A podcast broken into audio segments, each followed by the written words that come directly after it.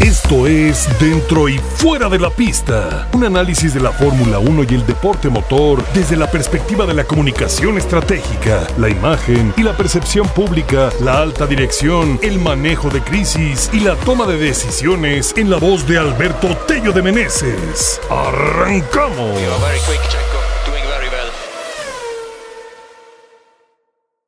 Queridos amigos, ¿cómo están? ¡Qué gusto saludarlos, caray! ¡Qué carrera tuvimos el día de hoy! Da gusto, muchísimo gusto llegar con este ánimo después de haber visto una sensacional, extraordinaria actuación de Sergio Checo Pérez, de esas que de repente tiene rato que no podemos disfrutar con fierro a fondo totalmente, olvidándose del tema de, de gestión de neumáticos en aire sucio, quemando llanta, todo lo que tiene que hacer y ojalá, ojalá que esto sea un gran indicador, una gran experiencia y un punto de inflexión para que él se dé cuenta que también puede tener variantes, que tal vez estrategias que le sirvieron en antaño en equipos muy pequeños, pues ahora tiene que ser más selectivo de cuándo utilizarlas porque se lo han estado llevando de, calle de repente en estos tres años eh, en, algunas carreras donde se elige mucha gestión o bueno en otros casos cuando elige o decide eh, acatar disciplinadamente el exceso de gestión que, le solicita el equipo. Así que felicidad, felicidad eh, total que disfrute de verlo haciendo esos rebases con, con esa magia Sí, tomando algunas precauciones, como pasó con, con Russell, ¿no? Con Russell es un tipo ah, al que no le puedes jugar rueda a rueda no es un tipo limpio, entonces tampoco puedes eh, eh, arriesgar en un solo movimiento a quedarte eh, fuera de la competencia con un piloto pues que desafortunadamente excede en muchas ocasiones los extremos como es Russell. No es el caso de Leclerc y de Sainz, fueron, fueron muy duros en la defensa el día de hoy, pero sabemos que en términos generales los dos pilotos de Ferrari son, son tipos más limpios, tipos más leales, ¿no? Al, al momento de la batalla, así que pues bueno, la verdad es yo, yo encantado, no sé, seguramente ustedes también habrán disfrutado mucho esta carrera. Es uno de esos segundos lugares que te saben un poquito a victoria, lo, lo, pones así como con un asterisco, un poquito a victoria, eh, estaremos hablando, vemos que el viernes, el viernes comienza muy fuerte, parece un viernes de estos de principio de, de temporada, donde las cosas estaban saliendo bien, donde estaba el ritmo, donde estaba luchando, donde estaba arriba, eh, un viernes muy sólido, eh, tercer lugar, tercer lugar en ambas sesiones de, de práctica, Max primer lugar en la primera, quinto lugar en en la segunda, pero con un ritmo eh, eh, de carrera en, los ensayos eh, superior, inclusive al del propio Max. un checo buscando los límites, buscando los límites, sí, tuvo una, una pequeña salida. sabemos, ya ha quedado claro, se ha estado repitiendo en estas últimas semanas el tema del desarrollo del auto, ya no es más un secreto, ya salió del cajón del silencio eh, el tema eh, se vuelve a repetir eh, un, año más, el auto que se va en una dirección contraria hacia el estilo, a favorecer el estilo de, Max Verstappen, más allá de que Horner diga que el túnel de viento, ¿no? Como si fuera la cajita de Pandora o la bola mágica. El túnel de viento no es inteligencia artificial para decirte el carro corre más rápido en esta dirección. El túnel de viento comprueba el rendimiento de diseños predeterminados por parte de los ingenieros. Los diseños predeterminados, pues obviamente se dirigen, se orientan en, hacia un estilo, hacia el otro o a determinadas necesidades. En este caso, necesidades de quién creen? De Max Verstappen, por supuesto que se pueda cuestionar o no eh, que solamente se estén atendiendo, que se estén privilegiando las necesidades de Verstappen, bueno, esa sería una discusión totalmente aparte que seguramente justificarían ahora que tiene tres campeonatos, pero habría que recordar que en realidad van ocho temporadas con Red Bull donde se hace esta misma situación y bueno, ahora es mucho más que claro que eh, pues Checo es el primer compañero, ¿no? Eh, después de la era Richardo, donde se tiene que adaptar a un lugar donde ni siquiera encontró garage, porque Richardo sí tenía un garage, tenía un garage eh, experimentado, le ganó inclusive durante, si no mal recuerdo, dos temporadas el duelo a Verstappen. Y tampoco hay que olvidar que a Verstappen en la estadística de los carros Red Bull que fueron capaces de, alcanzar podios ha sido probablemente el piloto que más ha demorado en obtener su primera pole si no mal recuerdo, 72 carreras desde que se subió al, al, Red Bull sin obtener una pole. Entonces, es una barbaridad. O sea, sí es de otro planeta que con ese carro no hayas obtenido eh, eh, una pole, ¿no? Si, si ya tienes tantas carreras e inclusive pues ya hasta había tenido victorias, ¿no? Sí, eh, circunstanciales como la de su debut, no se, no se demerita, pero pues es, es, como es, ¿no? Entonces no, no, se convirtió tampoco en el piloto más veloz de la noche a la mañana y tampoco el, momento de forma que, que tiene actualmente eh, pues ha sido, ha sido arte de magia, ¿no? O, o, cuestión de polvos cósmicos, sino que también viene dado de la confianza, de la seguridad, cuando tienes un auto tan dominante hecho a tu medida con el que puedes ir sobrado y con el que no necesitas ni siquiera perder la cabeza como, como lo hemos visto perderla. No, no olvidemos que, todavía el año pasado, en un campeonato tan dominante, terminó encima de Lewis Hamilton en la propia carrera de, de Monza, ¿no? Bueno, que fue este año, hace, bueno, el año pasado, hace dos años, hace dos años, ¿no? Eh, entonces, no va, no va por ahí. El tipo sigue perdiendo, sigue perdiendo la cabeza en Singapur. Ahora que se viene Singapur, eh, vimos que pasó lo de lo de la gasolina. Lo pondría yo también en un asterisco, porque también pareció un tipo de gestión de carrera, en este caso eh, que afectó a Max Verstappen con la intención de que se rompiera el récord de que se alcanzara el campeonato, más bien en la carrera de, Japón eh, y la casa de Honda, ¿no? Entonces, eh, vemos, vemos situaciones de, de esta naturaleza y, y, de repente dices, bueno, el, el, hombre no es de otro planeta, es totalmente terrestre. Lo vimos, lo vimos luchar con un auto construido por el mismo Newey, eh, con, el mismo ingeniero Lambiase, con el mismo entorno de ingenieros, y, no, y no podía avanzar. Obviamente siempre se responsabilizó únicamente a la planta, a, la unidad de potencia, ¿no? Eh, que en este caso fue la de Renault, pero luego también llegó, llegó Honda, ¿no? Y, y llega, llega Honda, y obviamente pues tuvo un proceso de evolución, pero tratan de minimizar cuando les conviene el efecto de Sergio Pérez, porque también se sabe que ese auto, aún hecho por un maestro o dirigido en proyecto por un maestro como Adrian Newey, en realidad nunca había alcanzado una base, una base sólida. Eh, eh, o, un desarrollo sólido a inicio de la temporada. el mayor problema de los autos de Red Bull había sido el inicio, los arranques inestables de temporada. Entonces esto va mucho, mucho más allá del motor. Obviamente estamos hablando que el nivel de confiabilidad se ha superado eh, de manera notable. Pero también el auto, el auto sin dudas ha, tenido eh, una retroalimentación muy diferente a partir de que llegó Checo. Dan esta, dan esta base, esta base de retroalimentación. Se tiene una, una base muy sólida, una base muy estable, que no era la de Richardo, que no era la de Albon, que mucho menos era la de Verstappen y entonces ahora sí empiezan a avanzar con un carro que es funcional, empiezan a detallar, empiezan a pulir para las necesidades de Verstappen. Eh, trascendió también de, de, boca del propio Marco que quizá no dimensionó lo que estaba diciendo en ese momento, que Sebastián Vettel pues fue un tipo trabajador, un tipo que, que, le gustaba ensuciarse las manos, que le gustaba estar junto con los ingenieros eh, metido en la parte técnica, en la parte del garage, como también sabemos que, que, le gusta hacerlo a Checo Pérez y por el lado contrario, ¿no?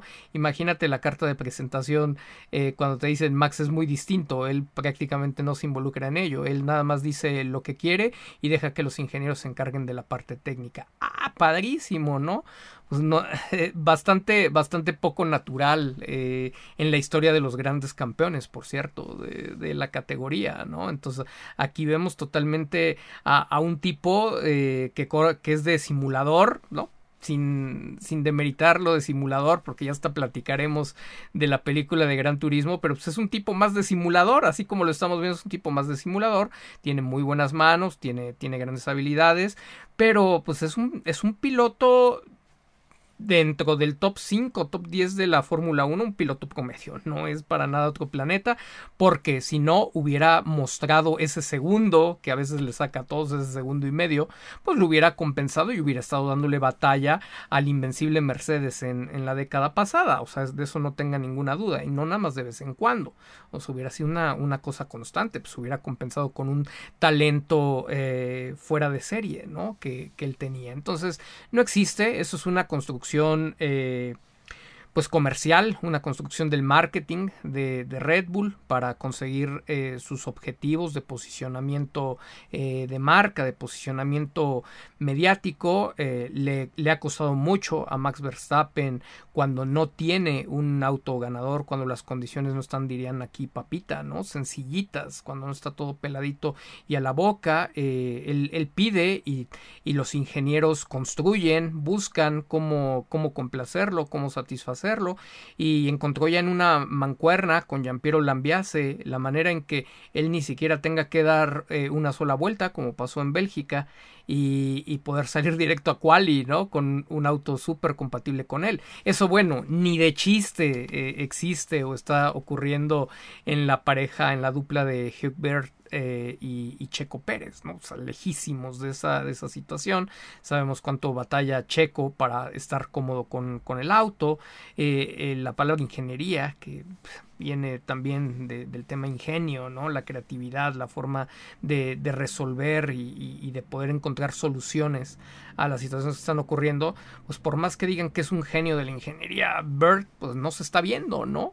o sea, inclusive siendo un genio de, de la ingeniería, pues hasta construyes o seteas un auto eh, donde un piloto con menos capacidad, eh, podría, podría resultar ganador, ¿no? Porque esa es la magia de, un gran ingeniero, ¿no? Entonces, pues ahora imagínate, ¿no? En, el caso de, Checo Pérez, que sabemos que es un gran piloto con una...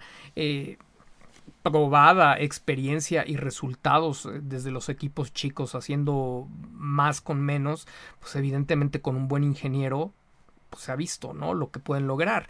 Y aquí de repente hasta los podios les cuestan trabajo, ¿no? Cuando el auto empieza a cambiar de dirección. Entonces son muchas situaciones, si, si no es por el lado de la capacidad del ingeniero, pues es por el vicio, ¿no? Por la línea de poder que existe, eh, eh, la ascendencia que hay de, de los jefes hacia, hacia Hubert más cuando el director de ingeniería de carrera se eliminó del mapa o, sigue ahí, pero ahora hay una duplicidad de, funciones. Ahora el ingeniero de carrera de Max es también el jefe de ingeniería de, carrera del equipo con la desafortunada facultad de poder gestionar información. No se sugiere que se le esté guardando, pero pues también en el momento en tiempo real donde ambos pilotos están en, en la pista y siendo los ingenieros de pista, pues eh, obviamente no se puede partir en dos. Está ocupado atendiendo eh, lo que necesita Verstappen y en el momento en que ya se desocupa de las necesidades de Verstappen, pues a lo mejor le puede echar un ojo, ¿no?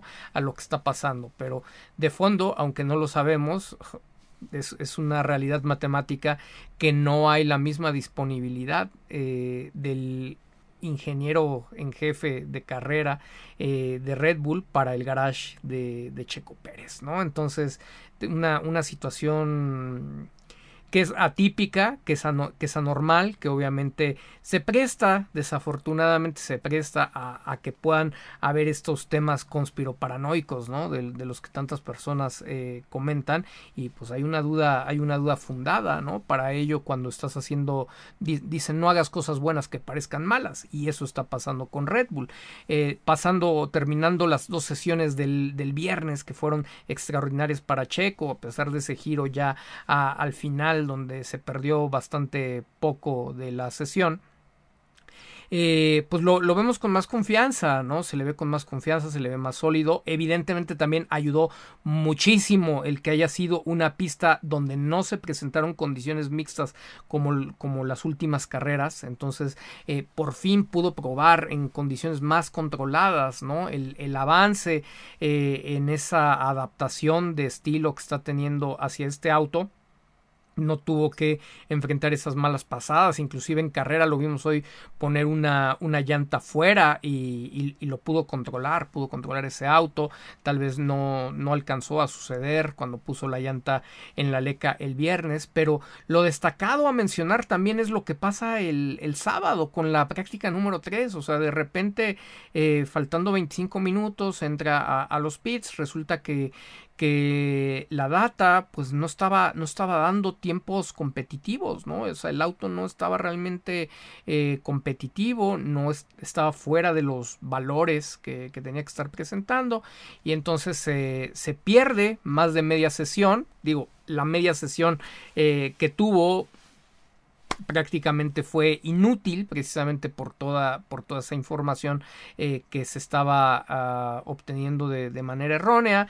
Descubren que tiene una fuga, eso es el diagnóstico, una fuga en el, en el motor. Y, bueno, afortunadamente eh, pues alcanzan a tener listo el auto eh, con un motor usado para que no penalizara y eh, pues llega a la, a la quali, ¿no? En este caso, lo que pasa en la práctica número 3, pues de repente nos recuerda mucho o, a varios nos recuerda eh, lo ocurrido en el Gran Premio de Australia, ¿no? Una, una práctica totalmente viciada eh, una práctica donde él venía muy bien, eh, todo el viernes estuvo muy bien y de repente el, carro digamos que se volvió loco, la configuración, etcétera, salió, no respondió, nadie supo, los directores se voltearon para otro lado, los jefes de, ingeniería también, dejaron al garage menos experimentado atender el, fallo, que casualmente pues nunca estuvo listo, sale a la pista, lo acusan de, de frenar tarde, de no haber calentado suficientemente los neumáticos y, Sergio replica que la falla nunca, nunca se corrigió tampoco durante la quali. Pero bueno, ahí vimos como el fuego amigo, como eh, eh, la propia directiva lo quiso sacrificar y lo señaló como el responsable de lo que había pasado en Australia, cuando potencialmente, eh, para como se estaban viendo los, los ritmos de carrera, era altamente probable que, Checo Pérez terminara por, por delante de Max eh, en la inercia que llevaban inclusive de Arabia, eh, que terminara por delante y que se posicionara como líder del, del campeonato, algo que no era poca cosa, que, era, que era muy significativo y no ocurrió.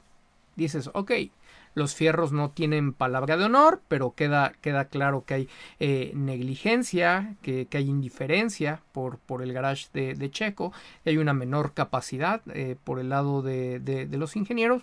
Y dices, va, ok, ahí, ahí queda. Dijo Checo, ahí queda no había necesidad de que ahí quedara, no, yo creo que eh, tienes la posibilidad política de sacar ese tema todo el tiempo que se te dé la gana, al menos está vigente durante una temporada, lo, mínimo, ¿no? Pero bueno, también sabemos que en el tema de gestión de, los datos, de, gestión de la comunicación estratégica, pues sigue siendo eh, el gran trabajo o el gran pendiente, ¿no? Por construir para Sergio eh, lo que le queda por trabajar y crecer eh, fuera de la pista para que crezca su carrera, ¿no? Para que se vaya pues por el carril más rápido.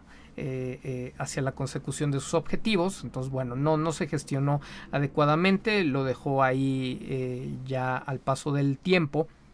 Y pues nos vuelve a suceder, ¿no? Volvemos a ver en Monza otra vez práctica 3 por un incidente distinto, aunque hoy Checo menciona que también en el setup, pues en la configuración, algo, algo había estado fallando, independientemente de lo del tema del, del motor. Y dices, ok, dices, a ver, segunda vez, los fierros no tienen palabra, pueden fallar una, pueden fallar dos, pueden fallar tres veces, pero dices, ok, no tienen palabra, le fallan una, le fallan dos, le vuelven a fallar en la práctica 3. Eh, tenemos un récord de Verstappen eh, pendiente, ¿no? Y de repente el viernes se siente como amenazado realmente por el ritmo de Checo, que creo que era algo que muchos no esperábamos, ¿no? Eh, que realmente pudiera crecer tanto, pudiera evolucionarse tanto y alcanzarse un punto donde hasta fuera competitivo contra el propio Max. O sea, ya separarse del resto de la parrilla, eso creo que sí, ese avance se había vislumbrado, pero el volver a ser competitivo con el auto que de forma natural eh, está construido para las configuraciones de Verstappen, sí se veía mucho, mucho más complejo. Y dices, ¿qué, qué ocurre? ¿No? Eh, los fierros no tuvieron palabra, eh, está pasando algo más, es un favoritismo, hay órdenes.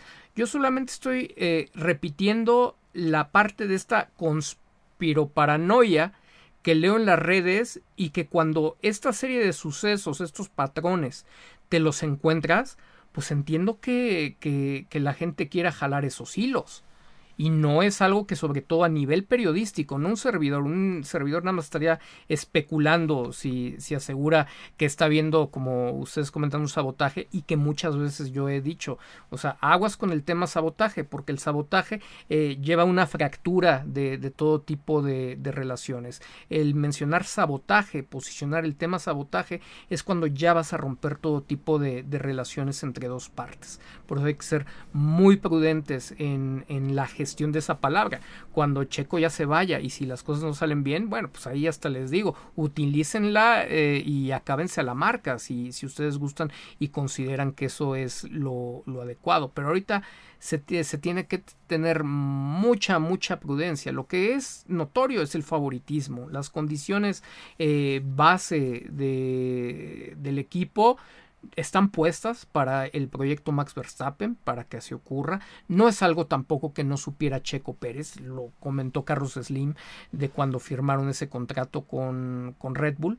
Entonces, eh, pues bueno, avanzan. Eh, ocurre esto el, en el sábado de Australia, ocurre esto en el sábado de Monza y entiendo que hay el beneficio de la duda para la gente de pensar que automáticamente eh, pues intencionalmente para favorecer a Verstappen se le pueda meter una pequeña manita, ¿no? Eh, a las cosas, con tal de que de que se tenga una pequeña diferencia que no termine, ojo, que no termine por afectar el resultado final de Checo, porque también sería una locura pensar que Red Bull se quiere balear el pie y que no quiere eh, recolectar los puntos de Sergio hay una diferencia muy grande entre querer que sea Max Verstappen el que se lleve todas las victorias a, el hecho de no querer que Checo Pérez se esté llevando mínimo el segundo lugar y esté listo para rescatar una victoria que por alguna situación fortuita Max no pudiera arrancar. Eh, hay que entenderlo muy bien. Por, ahí también hay una vertiente que dicen, es que todo lo hacen para perjudicar a Checo. No, no, no, ahí sí ya nos volvimos locos. Si fuera todo para perjudicar a, Checo, bueno, pues estarían hablando de, de tragedias de, de, la historia, eh, nazis versus judíos, exterminación, o sea, ya nos estaríamos metiendo en, en, unos temas que no tienen nada que ver, tan sencillo como que no lo contratan y ya. Así que el juego no se llama perjudicar a Checo. El juego se llama favorecer a Max. Y tan es favorecer a Max y de la mano de favorecer a Max, favorecer a Red Bull, eh, que pues la mejor opción sigue siendo Checo Pérez en, en todos los sentidos para estar ahí. Eh, la, otra, la, otra, la otra situación es que Checo sigue avanzando. Sabemos que no ha querido hablar. Hay una contradicción del tamaño del mundo donde él mismo uh, supongo que no, no alcanzará a, notar eh, lo, que, lo que viene haciendo pero eh, dijo hace unas semanas, es que no, yo no quería decir que el auto se estaba yendo en otra dirección porque no me quiero victimizar. Eh, eh, si fuera por eso, pues entonces no estaría en la Fórmula 1, ¿no? No, no, no te equivoques, ¿no? O sea, ahí hay una equivocación de, de forma, de fondo, muy grave. Eh, claramente no se le puede achacar solamente a Checo, yo se le achaco mucho más a, a las personas que están en su entorno, no solamente su familia, desde su representante, desde patrocinadores como el propio Carlos Slim eh, Domit, porque en esa parte sí ha estado mal asesorado en la gestión. Tú puedes tener estilos de gestión, eh, puedes ser una, una, persona más discreta, más diplomática, más extrovertida, más de choque, eh, controvertida, no sé, hay infinidad de, de, estilos que se pueden tener. Evidentemente la, la de Checo es, es, más discreta, más de negociador, más, más, más de, armonía, más de lavar los trapitos en casa. Pero la situación es que cuando tú llegas a desafiar por un título del mundo en la alta competencia en el que se convierte el mejor equipo de la Fórmula 1, no puedes esperar que el equipo se va a adaptar a ti Es una locura pensar que se, que se va a adaptar a ti. Tienes que entender tú cómo es el entorno. Y para que eh, eh, tú puedas influir en ese entorno, tienes que adaptarte, tienes que aprender a nadar entre tiburones, aprender a caminar entre, entre tigres y entre leones. Entonces, eh, de alguna manera, a veces, aunque no es tu, no es tu manera, tienes, tienes que saber ocupar tácticas y estrategias que te permitan mantenerte vivo y en la lucha por tu objetivo. Si en determinado punto tú te conviertes en el líder de ese ecosistema, bueno, podrás cambiar las cosas para que estén a, tu favor y se hagan de la forma en que tú quieres. Pero mientras tanto es demasiado demasiado noble y demasiado inocente pensar que, eso va a funcionar. O sea, las, las probabilidades de, de, éxito son muy bajas, son muy bajas, no son nulas, no equivalen a cero, pero uh, lo que tienes a cambio de hacer que te funcionen, si te llegan a funcionar y a dar el resultado, es una inversión de tiempo muy grande. Por eso vimos que, Checo Pérez, después de que salió de McLaren, al no implementar herramientas y estrategias de, comunicación, de posicionamiento mediático, de posicionamiento de marca personal, pues le, le tomó siete años volver a tener una oportunidad y que se le juntaron los astros, ¿no? Eh, hay que reconocer que no fue suerte, no es de que Red Bull le haya hecho el favor de recogerlo, eso es, eso es tan absurdo, tan ilógico, decir es que Red Bull le hizo favor de contratarlo cuando se quedó sin trabajo. No, no, por favor, Red Bull contrató la mejor opción de piloto que consideraba que podía llegar al proyecto Verstappen y al proyecto de, de, de nuevas regulaciones de 2022 y dio la casualidad eh, fortuitamente que aparte se lo encontró con precio de descuento porque ni siquiera había una cláusula de rescisión para romper su contrato con, con Aston Martin.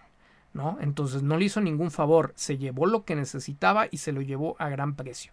Y, y contrató bien, porque el tipo le, le, ha cumplido y le ha dado resultados con, con creces, ¿no? Entonces eso, eso por un lado, pero si hubo el riesgo en determinado momento, si Red Bull no hubiera estado, o si Red Bull hubiera tenido un joven de la academia exitoso, si Richardo no se hubiera ido nunca, etcétera, pues probablemente cuando eh, le rescinden el contrato eh, para Aston Martin, eh, se pudo haber quedado sin Fórmula 1, se pudo haber quedado sin, sin asiento, ¿no? Y entonces es el riesgo de cuando no trabajaste fuera de la pista. Y a veces, eh, inclusive, pasa que le apuestas tanto a tu, a tu suerte o a las cosas que, que han ocurrido, pues que te olvidas, ¿no? De, de buscar qué puedes, qué puedes mejorar. Cuando parte de la base de, buscar la perfección, la perfección nunca se alcanza, pero la, la, base utópica de buscar la perfección está en siempre encontrar cómo mejorar tus propios procesos.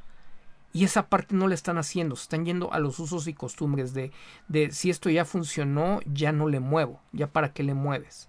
Y, y eso, está, eso es muy a la mexicana. Eso es muy, muy, muy a la mexicana. Y ese proceso, ¿a dónde creen que nos condena? Por eso en nuestra idiosincrasia de los mexicanos y de muchos hermanos latinoamericanos que, que a veces también pasan por lo mismo, los lleva a la cultura del ya merito. Pero donde puede existir un gran orgullo por decir es que es un luchón, es que viene desde abajo, es que es humilde, estuvo cerca, ha sido, eh, ha hecho lo que nunca nadie. Sí, sí, se, se reconoce, no es, no es sencillo. Pero para llegar al siguiente nivel, en cualquiera de esas cosas, para convertirte en esa leyenda, en ese inmortal que alcanzó el escalón más alto, que alcanzó el objetivo, que todos los demás en el mundo querían y muy pocos han podido lograr, entonces necesitas, necesitas aspirar a llegar a la perfección. Entre más trabajes para llegar a la perfección, si bien no la vas a alcanzar, pero más vas, más cerca vas a estar de ella. Entonces, cuando, cuando tú crees que ya lo hiciste bien, hay otros que, que ya también encontraron ese camino y que están buscando cómo mejorar y que están buscando cómo superarte. Entonces necesitas volver a superarte. Es como los desarrollos de los autos. Si tú siguieras corriendo, si Checo siguiera corriendo el auto de Arabia o el auto de Baku, pues se sentiría cómodo, pero el auto ya no sería competitivo con el desarrollo del resto de los equipos, mucho menos con el del compañero, porque el auto ha evolucionado, han encontrado que, que, que, han, que se ha ido volviendo más rápido ese auto de lo que era a principio de, temporada, ¿no? Entonces sí le, le, falta muchísimo en esa parte a Checo lo de declarar y observar que de todos modos al final del día, tarde, muy tarde, y sin aplicar el más vale tarde que nunca, tarde, muy tarde, de todos modos salió absolutamente todo lo que tenía que haber comentado desde Miami, lo que tenía que haber comentado desde Baku. O sea, hay unos básicos, hay unos básicos que de hecho que le quede aquí la invitación si alguien se la quiere hacer llegar adelante ¿eh? estamos estamos abiertos a ello invitación gratuita abierta para Checo Pérez como siempre lo hemos dicho anónima confidencial firmada este, firmada la cláusula de, de, confidencialidad sin problema alguno como lo hacemos con todos nuestros clientes a fin de a fin de temporada o a inicio de la próxima temporada nos reunimos y hacemos un recuento y con ese recuento recomendaciones generales para toda la temporada. Y ya luego que hagan lo que se les dé su bendita gana, este, como, como lo han venido eh, realizando, pero por lo menos que ya tengan una, una, una base, una base profesional de, de, cuáles son los puntos clave que deben de considerar eh, tanto para construir sus mensajes, de cómo anticiparse a situaciones que ya se ven venir, cómo curarse en salud, dirían por, por ahí. Eh, ya ustedes han visto los ejemplos de Norris. Eh, esta temporada desde Baku, desde Arabia, era de, de, estoy muy contento, por supuesto, el objetivo siempre va a ser ganar, el campeonato va a ser una consecución de que podamos ser los que logremos más puntos al término de la carrera de, de Abu Dhabi. Eh, sin, embargo, siempre como parte de, la evolución del auto existe el, riesgo que ya hemos visto. De que, el auto empiece a ir en, en una dirección o en un estilo distinto al mío y ya estás anticipando que si por algo empieza a caer tu rendimiento, me deberías de preguntar, ¿no? Así como de, pues, periodistas, pregúntenme si a lo mejor mi rendimiento está cayendo porque ya está sucediendo eso que habíamos anticipado, eso que ya sucedió en temporadas anteriores. Eso por un lado. Por el otro, preguntas como la de Diego Mejía, preguntas como las que ya están saliendo en el panel, en el panel de F1 y los medios. Las posicionas tú desde antes. Si me van a salir, es que Checa no puede decirlo por contrato. Señores, ¿saben cuántas cláusulas de contrato atendemos de figuras públicas en situaciones más comprometidas que las de Checo Pérez, bueno, o sea, es nuestro pan de cada día. O sea, no hay ni una cláusula, ni un solo tipo de contrato que nos preocupe y que digamos, no, pues no, es que si tiene ese tipo de contrato y esa cláusula, no vamos a poder hacer nada, ni va a poder decir nada. No existen. No existen, por eso somos profesionales de la, de la materia. Siempre hay una forma de darle la vuelta. Si Checo no lo puede declarar, simple y sencillamente se hace un adecuado trabajo de relaciones públicas y filtras filtras la pregunta, eh, eh, la, siembras, siembras la pregunta para que se la hagan, para que en lugar de que Diego Mejía se la haga siete carreras más tarde, eh, de, cuando ya se había presentado el problema, de que toda su imagen pública hubiera sido arrastrada, vituperada, como el peor piloto de la, de la categoría, pues mejor la siembras para que se la pregunten a tiempo y para que salga a la luz y se entienda por qué no está batallando. Pero inclusive hazlo desde antes que esté sucediendo, porque si tú lo haces, si tú haces esta movida, esta jugada, si tú filtras, siembras que los periodistas te estén presionando casi desde la tercera carrera, por lo menos, para decirte si estás a gusto con el carro, si sientes que ya está cambiando, entonces estás pasándole la estafeta de presión a Red Bull de lo pones automáticamente en el ojo del huracán, te adueñas de la agenda, posicionas mediáticamente el tema del, cambio de estilo de conducción en el, eh, en el, desarrollo del auto o el favorecimiento y, y, así pues es más notorio, ¿no? Es más notorio que llegue inclusive a la cúpula de Mislav y no se quede únicamente bajo, bajo la gestión deportiva o manipulación de, de Christian Horner y Helmut Marko. ¿No? Entonces es un básico, pero es un mínimo, es un mínimo.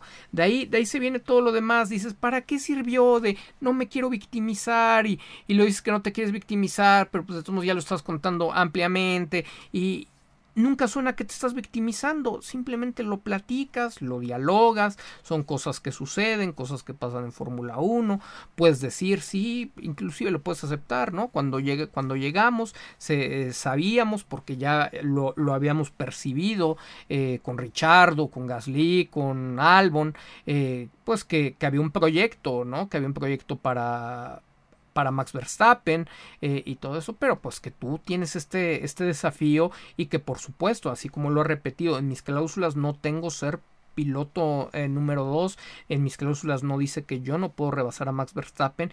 Y esto es claro, cuando ustedes lo comprueban, dense cuenta de los puntos donde Checo tiene el rendimiento es notorio que no existen dichas cláusulas, si no ni siquiera, o sea, no se hubiera ni podido quejar en Arabia Saudita, no hubiera podido eh, cuestionar el management que le pidió Hugh Beard si la cláusula de, de, no rebasar y de no poderle ganar a Max Verstappen existiera, la, la de piloto número 2 estuviera ahí. Entonces, el contrato le permite pelear, el contrato le permite hacer muchísimas cosas, hay partes, hay secretos, hay propiedad industrial, no puede revelar las piezas, la orientación, el diseño, pero sí puede revelar sus sensaciones como piloto esas no están prohibidas por cláusula alguna. O sea, hay, hay cláusulas que ni siquiera son legales dentro de los contratos. O sea, donde no se, no se pueden reprimir los sentimientos o ir en contra del bienestar y la integridad de eh, física, mental, emocional, de imagen pública del piloto. Por esa razón no están y ahí es donde tienes mucho margen de juego. Inteligentemente, pues a lo mejor no le vas a recomendar a tu piloto, oye, declara esto y, declara aquello, porque a lo mejor aunque no lo tenga prohibido, se va a echar encima al equipo innecesariamente, va a agregar tensión al ambiente de trabajo.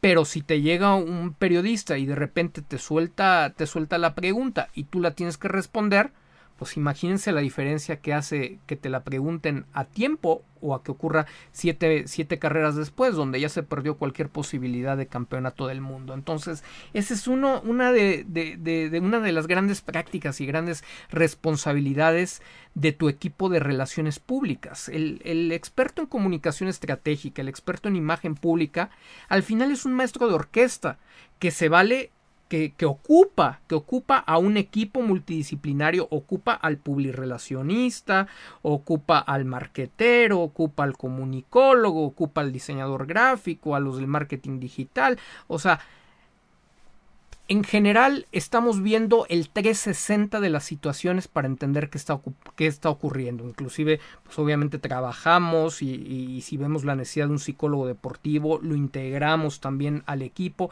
El chiste es que poner en lo más alto la imagen pública y no solamente la imagen pública, sino que a través de la imagen pública mejor posicionada se pueda facilitar la consecución de los objetivos deportivos, económicos, profesionales, personales, sociales, etcétera, ¿no? Entonces, estás trabajando de esa, de esa manera, entiendes, entiendes eh, cómo, cómo te beneficia, tienes a la gente adecuada, pones a trabajar a la gente de relaciones públicas, todos son sobres amarillos, no, ni siquiera todos son sobres amarillos. Si tú tienes a un buen publirelacionista, la primera función del publirelacionista es evitar tener que dar chayote.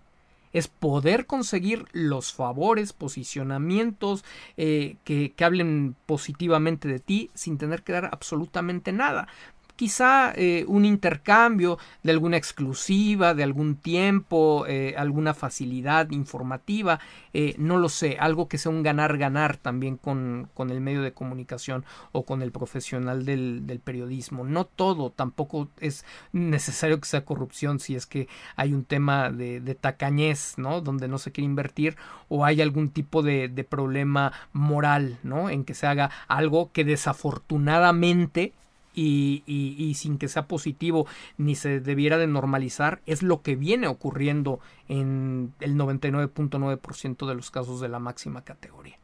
¿No? Entonces hay muchas recetas y todo esto lo llevamos a razón de qué?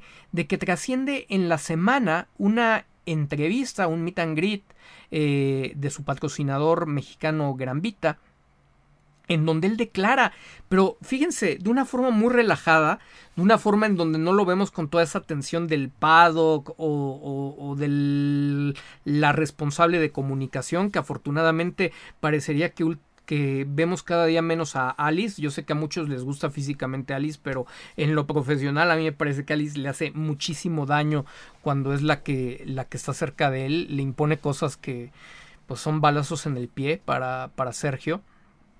Entonces a mí me da gusto cuando, cuando no veo a Alice eh, eh, a su lado. Y bueno, en este caso el meet and greet eh, virtual, pues está solo, se ve, se ve relajado, se ve bien, su lenguaje corporal te, te transmite mucha certidumbre en lo que te está diciendo.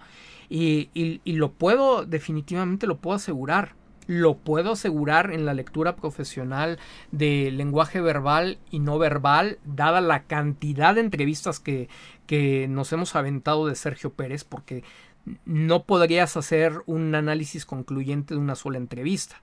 Necesitas una serie de patrones conductuales eh, muy amplios eh, a lo largo del, del, tiempo de una misma persona para poder llegar a, a ciertas conclusiones.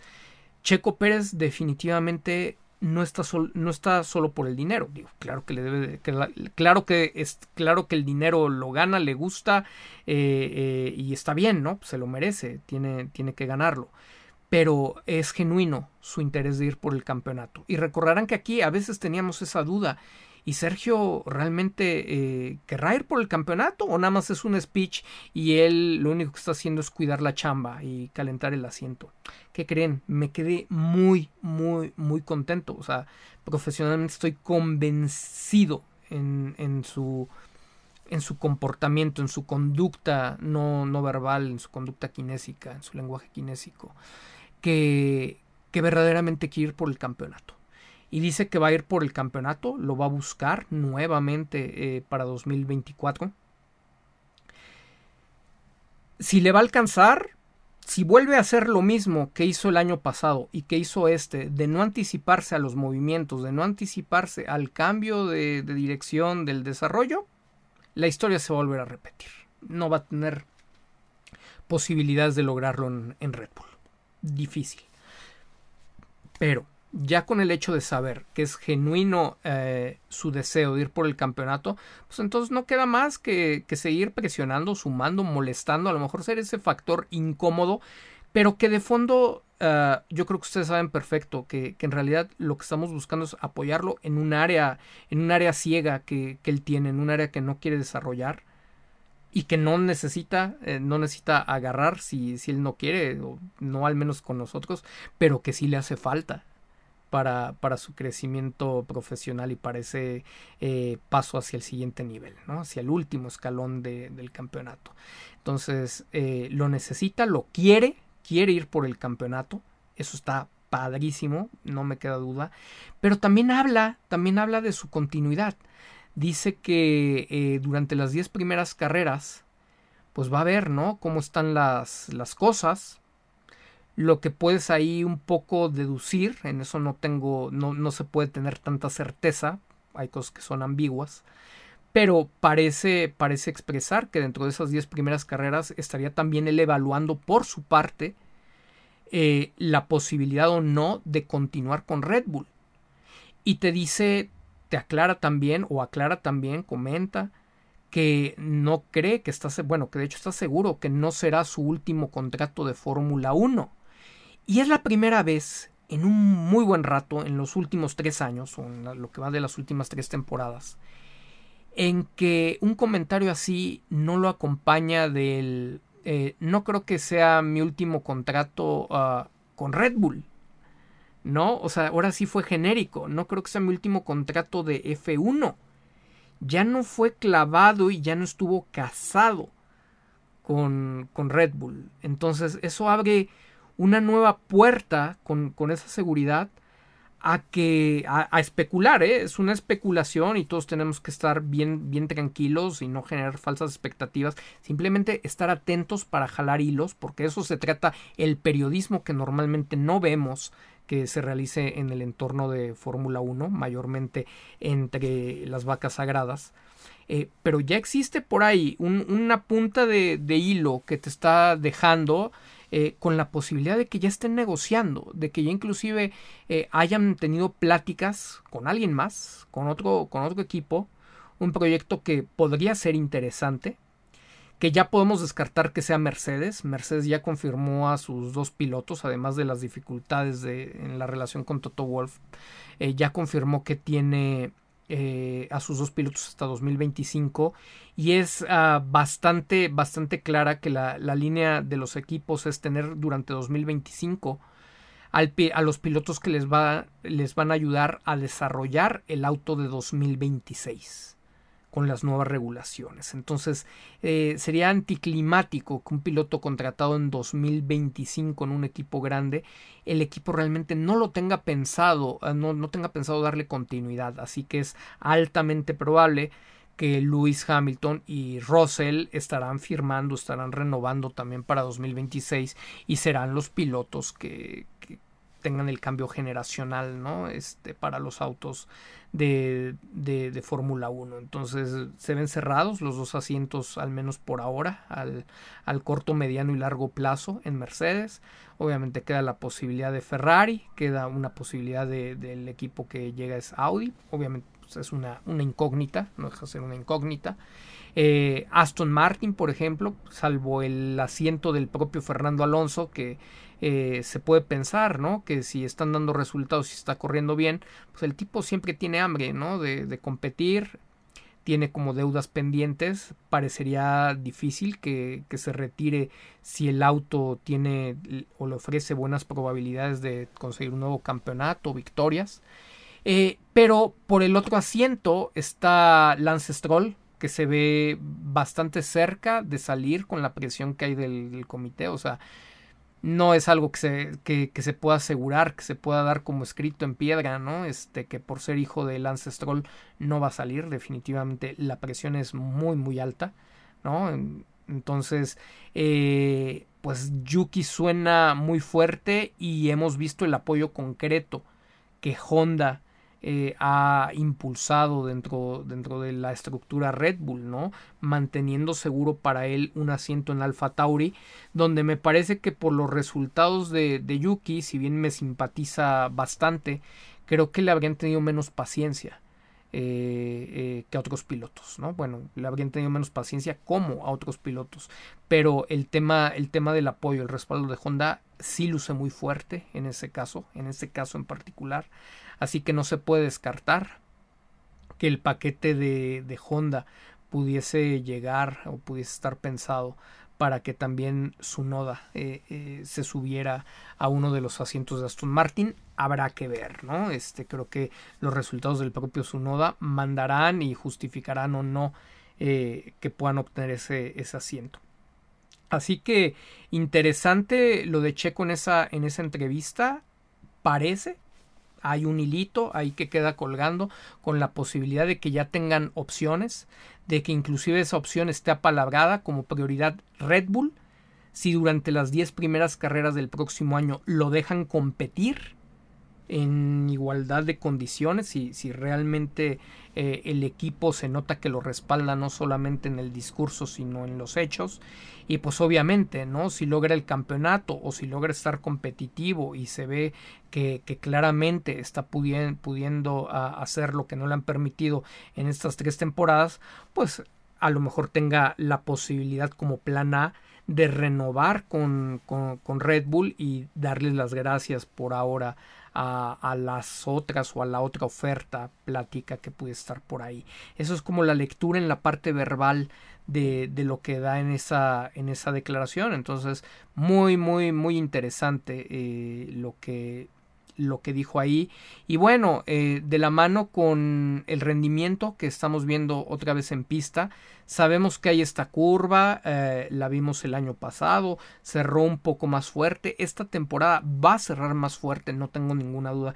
Va a cerrar mucho más fuerte y va a cerrar mucho más consistente que la temporada pasada se va viendo, se va viendo eh, cómo adapta cosas, no le viene 100% natural, no lo van a ver llegar a la frenada hasta el fondo, a esperar hasta el último metro de, la curva para, para, para atacar eh, la vuelta, porque no se siente al 100% con, con el auto, pero cada vez se siente mejor.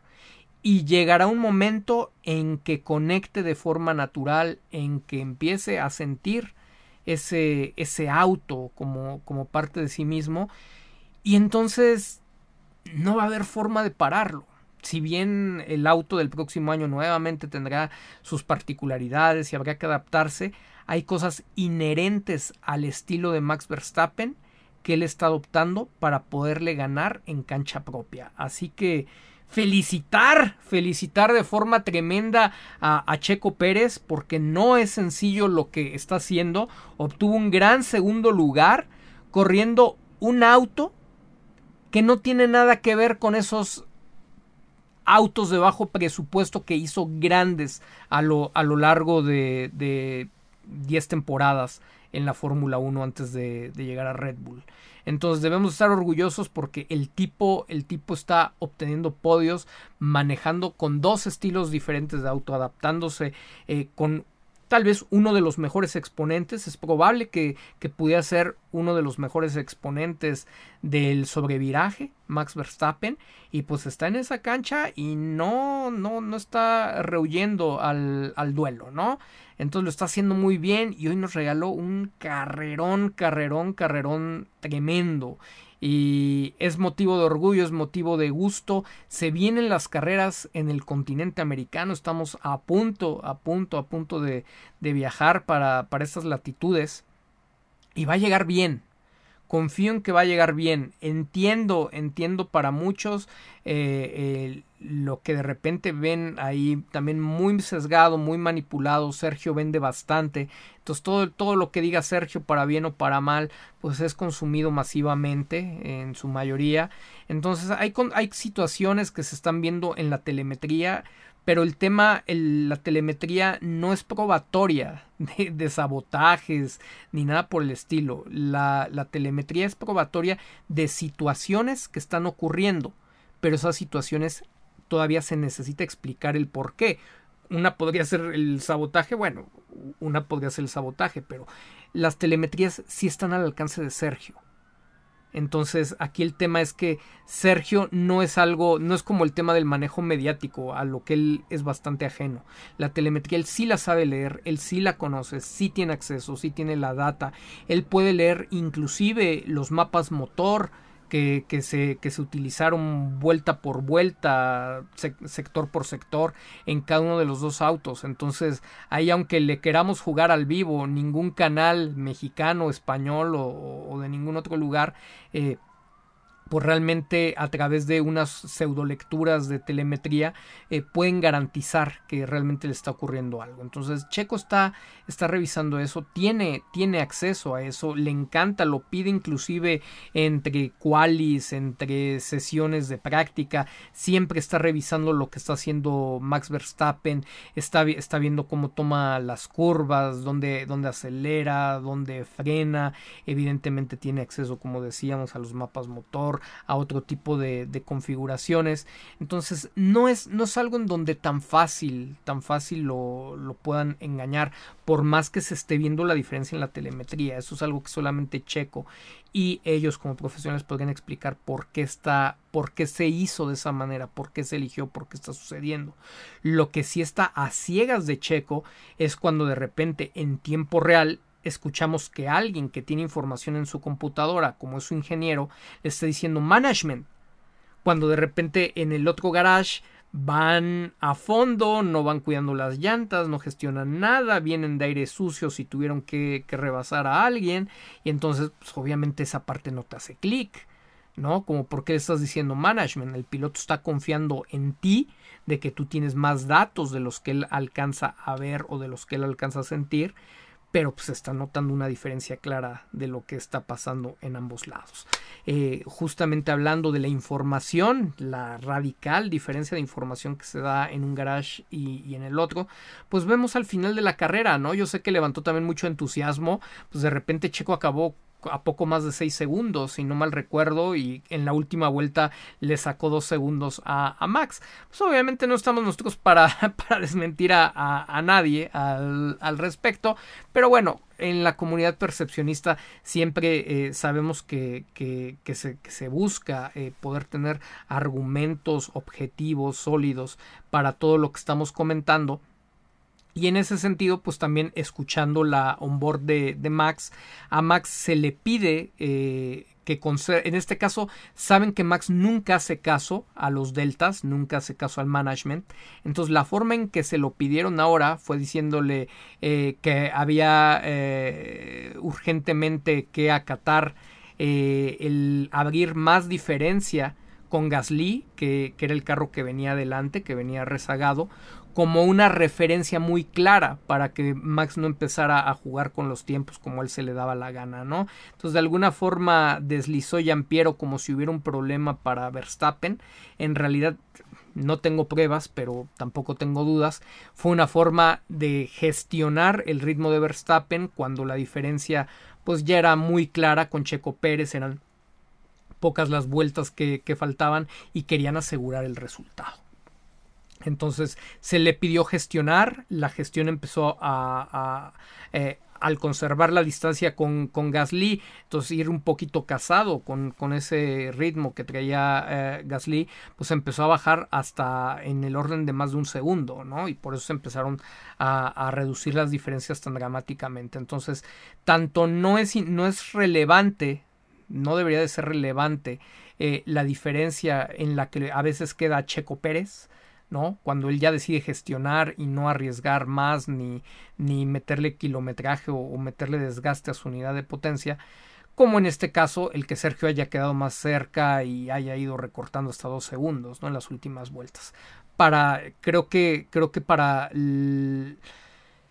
la población más limitada o el segmento más limitado de seguidores de, de la Fórmula 1, para todos esos que tienen más limitaciones en, su hate y, en sus discusiones, pues obviamente les hace, les importa demasiado, ¿no? Esas diferencias finales pero cuando ya las analizas a, fondo, si no, fueron, bajo condiciones de, de carrera en pleno, pues realmente terminan siendo muy, muy, muy subjetivas y totalmente relativas a las gestiones o a los intereses de cada uno de los pilotos. Entonces, tampoco es como que el ritmo de carrera al final le hubiera dado a Checo para que con seis vueltas más hubiera rebasado a Max Verstappen. Nunca le hubieran pedido gestión gestiona Max, ¿no? Si en algún momento se dio eh, algún tipo de control de, carrera y se pudiera tener eh, una duda fundada a partir de ello, pues evidentemente fue al perder la experiencia en la práctica número 3 y, en el tema del, del motor y del setup, ¿no? Pero vaya, para este momento es como de todos, todos nos hacemos como que no está pasando absolutamente nada y simplemente lo dejamos en el orden de los fierros no tienen palabra. Eh, Checo está buscando el segundo lugar en este momento, está aprendiendo. De, esa, de esa conducción para que no haya ningún pretexto, ninguno, ninguno, ninguno la, siguiente, la siguiente temporada. Esperamos que, que técnicamente eh, Sergio se pueda asegurar de que pues todo, todo esté en orden en sus telemetrías la, esa próxima temporada, de que aprenda mm, lo más posible esta de, de, todo lo que está ocurriendo. También dice que se metieron un poco en el tema de la suspensión, bien interesante que se hayan metido con el tema de la suspensión y que, y que eso lo haya hecho sentir más cómodo.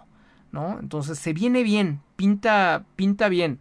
Ya amenazó Marco, ya pueden ver por ahí una declaración que compartió a Percepción Pública, eh, cortesía gracias a nuestro amigo Gerardo Rojas, puntualmente reportando desde Austria, desde el mismísimo corazón de, del toro rojo en donde Marco desliza, ¿no? Que van a hacer todo para que esos récords continúen, ¿no? Todo lo que necesiten hacer. Entonces, no va a ser, no va a ser un tema sencillo, hay que seguir presionando Estamos en un posicionamiento del tema Ferrari. Para los que me hacen favor de, seguirme en redes sociales, ya han de haber visto que tenemos el tema de Checo de rojo, ¿no? O sea, Checo a Ferrari y agarrando un poquito también la narrativa de, Fred Basser, el, el director del equipo, eh, pues hay que posicionar la posibilidad, el rumor de, de, de, un coqueteo de Ferrari con Checo, de Checo eh, con Ferrari. Nada le puede doler y le puede pegar más al bolsillo de una marca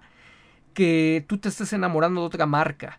Y si bien Ferrari no compite en el segmento de las bebidas energéticas, sí compite en el mercado de la Fórmula 1 y compite por el amor de los seguidores y de los clientes de uno de sus pilotos, del piloto más rentable que ellos tienen. Entonces, no es poca cosa, ¿eh? Eso sí es darle celos, pero con ganas. O sea, que la afición se esté volteando y tenga ganas de, verlo con Ferrari. A ver, mm, ningún equipo está peleado con su cartera, ni se dejen llevar por, por aquellos que les dicen, es que a Red Bull le sobra el dinero. Ah, sí, sí, papacito. Pues entonces, este, Red Bull Racing es una AC, ¿no? Es una fundación dentro de la Fórmula 1. Por favor, no sean eh, no pequen de ingenuos, nada más entérense tantito. Ellos lo declaran como su principal herramienta de marketing y no solamente eso, sino que ahora a partir de que ya se está eh, gestionando o se maneja un tope presupuestal, pues de repente los ingresos por patrocinios pueden, pueden tener un importante excedente a los egresos, a los gastos de operación. Entonces ya está haciendo un negocio por todos lados. Eh, si ustedes no lo saben, en el modelo de negocio de Red Bull, lo que, lo que ellos se ahorran en publicidad directa, en publicidad tradicional, eh, pues lo invierten en, en, sus distintos equipos, en su, en su participación. El tema de estas cosas como las que platicamos de valor social, pues justamente son indicadores que ellos les dicen si verdaderamente se está invirtiendo de manera adecuada eh, eh, se invierten de manera adecuada los recursos que originalmente para la mayoría de las empresas tradicionales irían en, en pago de, de, medios, en pauta. Y, y pues ahorita ellos eh, invierten y les está saliendo súper bien. Pero ¿con quién les está saliendo súper bien? Con Checo Pérez. Max no levanta, no levanta, no es atractivo. Hoy rompió un récord impresionante de, de carreras consecutivas ganadas en Fórmula 1. Y ustedes se pueden ir a ver la interacción. La interacción es un termómetro. No se trata de ser campeones de redes sociales. Se trata de ser un poquito, de tener una visión, un conocimiento general de, la, de, la, vida de la Fórmula 1 para entender eh, cómo es un termómetro y cómo es, eh, son números representativos de lo que en general está pasando. El proyecto Verstappen no convierte de, de la forma tan importante como se pensaría que debe convertir un proyecto que está próximo a tener un tricampeonato. Eh, un piloto que acaba de conseguir 10 victorias consecutivas, romper un récord que inclusive ellos mismos ya, ya habían alcanzado eh, con Sebastian Vettel.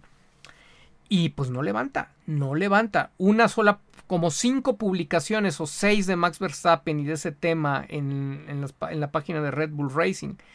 Y la única que tuvo Checo tenía mucha mayor interacción y mucho mayor alcance, más mayor número de impresiones que cualquiera individualmente de todas las que ellos habían puesto. Entonces, por más que lo repiten, por más que lo ponen, por más que lo quieren posicionar, no avanza, lo abuchean en Italia, no, no solamente, no vayan a decir que nada son los aficionados de Checo, no lo quieren, no lo quieren en Inglaterra, no lo quieren en Italia, no lo quieren en la mayoría de los, de los lugares. Sí, tiene aficionados, claro, tiene aficionados, claro, eh, tiene alrededor gente que le ayuda a organizar tribunas naranjas, se ve presencia de sus aficionados. Ya vimos eh, eh, la carrera pasada, la semana pasada, que ni sus propios aficionados compran nuevo merchandising, entonces no está teniendo el potencial de negocio. Yo creo que va a ser muy interesante, al menos si yo fuera CEO no de percepción pública, sino de Red Bull o, del área que tiene Mislav Oye, estaría interesantísimo. Mándenme los analíticos, quiero ver los analíticos de, de este fin de semana. Max Verstappen rompió el récord, que es a lo que ustedes le han estado apostando. Helmut Marko, Christian Horner. Llevan ocho años, siete años, siete, siete, son ocho temporadas, si no mal recuerdo. Estamos en la octava temporada de Max Verstappen en el equipo. Le han invertido todo, le han apostado todo a un solo costal. ¿Cuáles son los números que está arrojando? ¿Qué creen que va a pasar? En valor social va a salir altísimo, va a salir un gran indicador y no faltará quien quiera decir que fue por la victoria y por la ruptura de récord de Max Verstappen. No. Fue por la gran carrera y por el gran la credibilidad que recuperó Checo Pérez como piloto en este resultado, en esta segunda posición. Si nos vamos a lo individual, de, de, de, lo, de, lo, que son las publicaciones de Red Bull, las que están relacionadas a Max Verstappen, o sea, están dejando así nada es mínimo el, el aporte que, que, están realizando. Entonces, los números son muy concretos. ¿Se pueden maquillar? Sí. ¿Se puede, se puede distraer, disfrazar la lectura? Sí. Pero ¿por cuánto tiempo? Ya sí le vendieron un gran contrato a, a Oracle. Ya sí le obtuvieron un gran contrato a Max Verstappen pero no está haciendo el gran negocio. Y para lo deportivo, ustedes nada más acuérdense, Vettel también cobraba bien poquito. Es Max Verstappen el primer piloto en la historia de Red Bull que tiene ese salario. Ni, ni lo ganaba.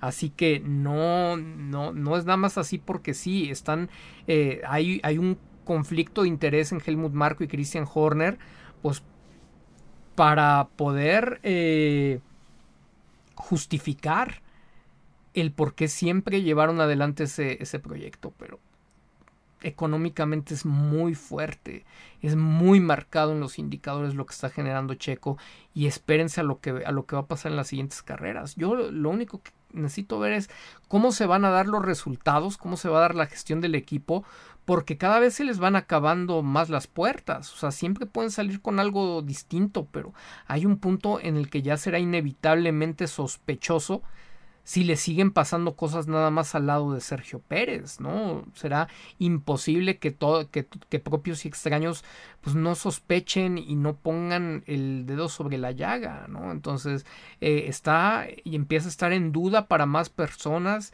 eh, realmente que, que Max Verstappen sea este campeón sólido y también se nota también se nota en, la narrativa. Obviamente hay quienes son súper aficionados y otros que inclusive son, son bots. Hay gente que yo he detectado ahí de GP Blog.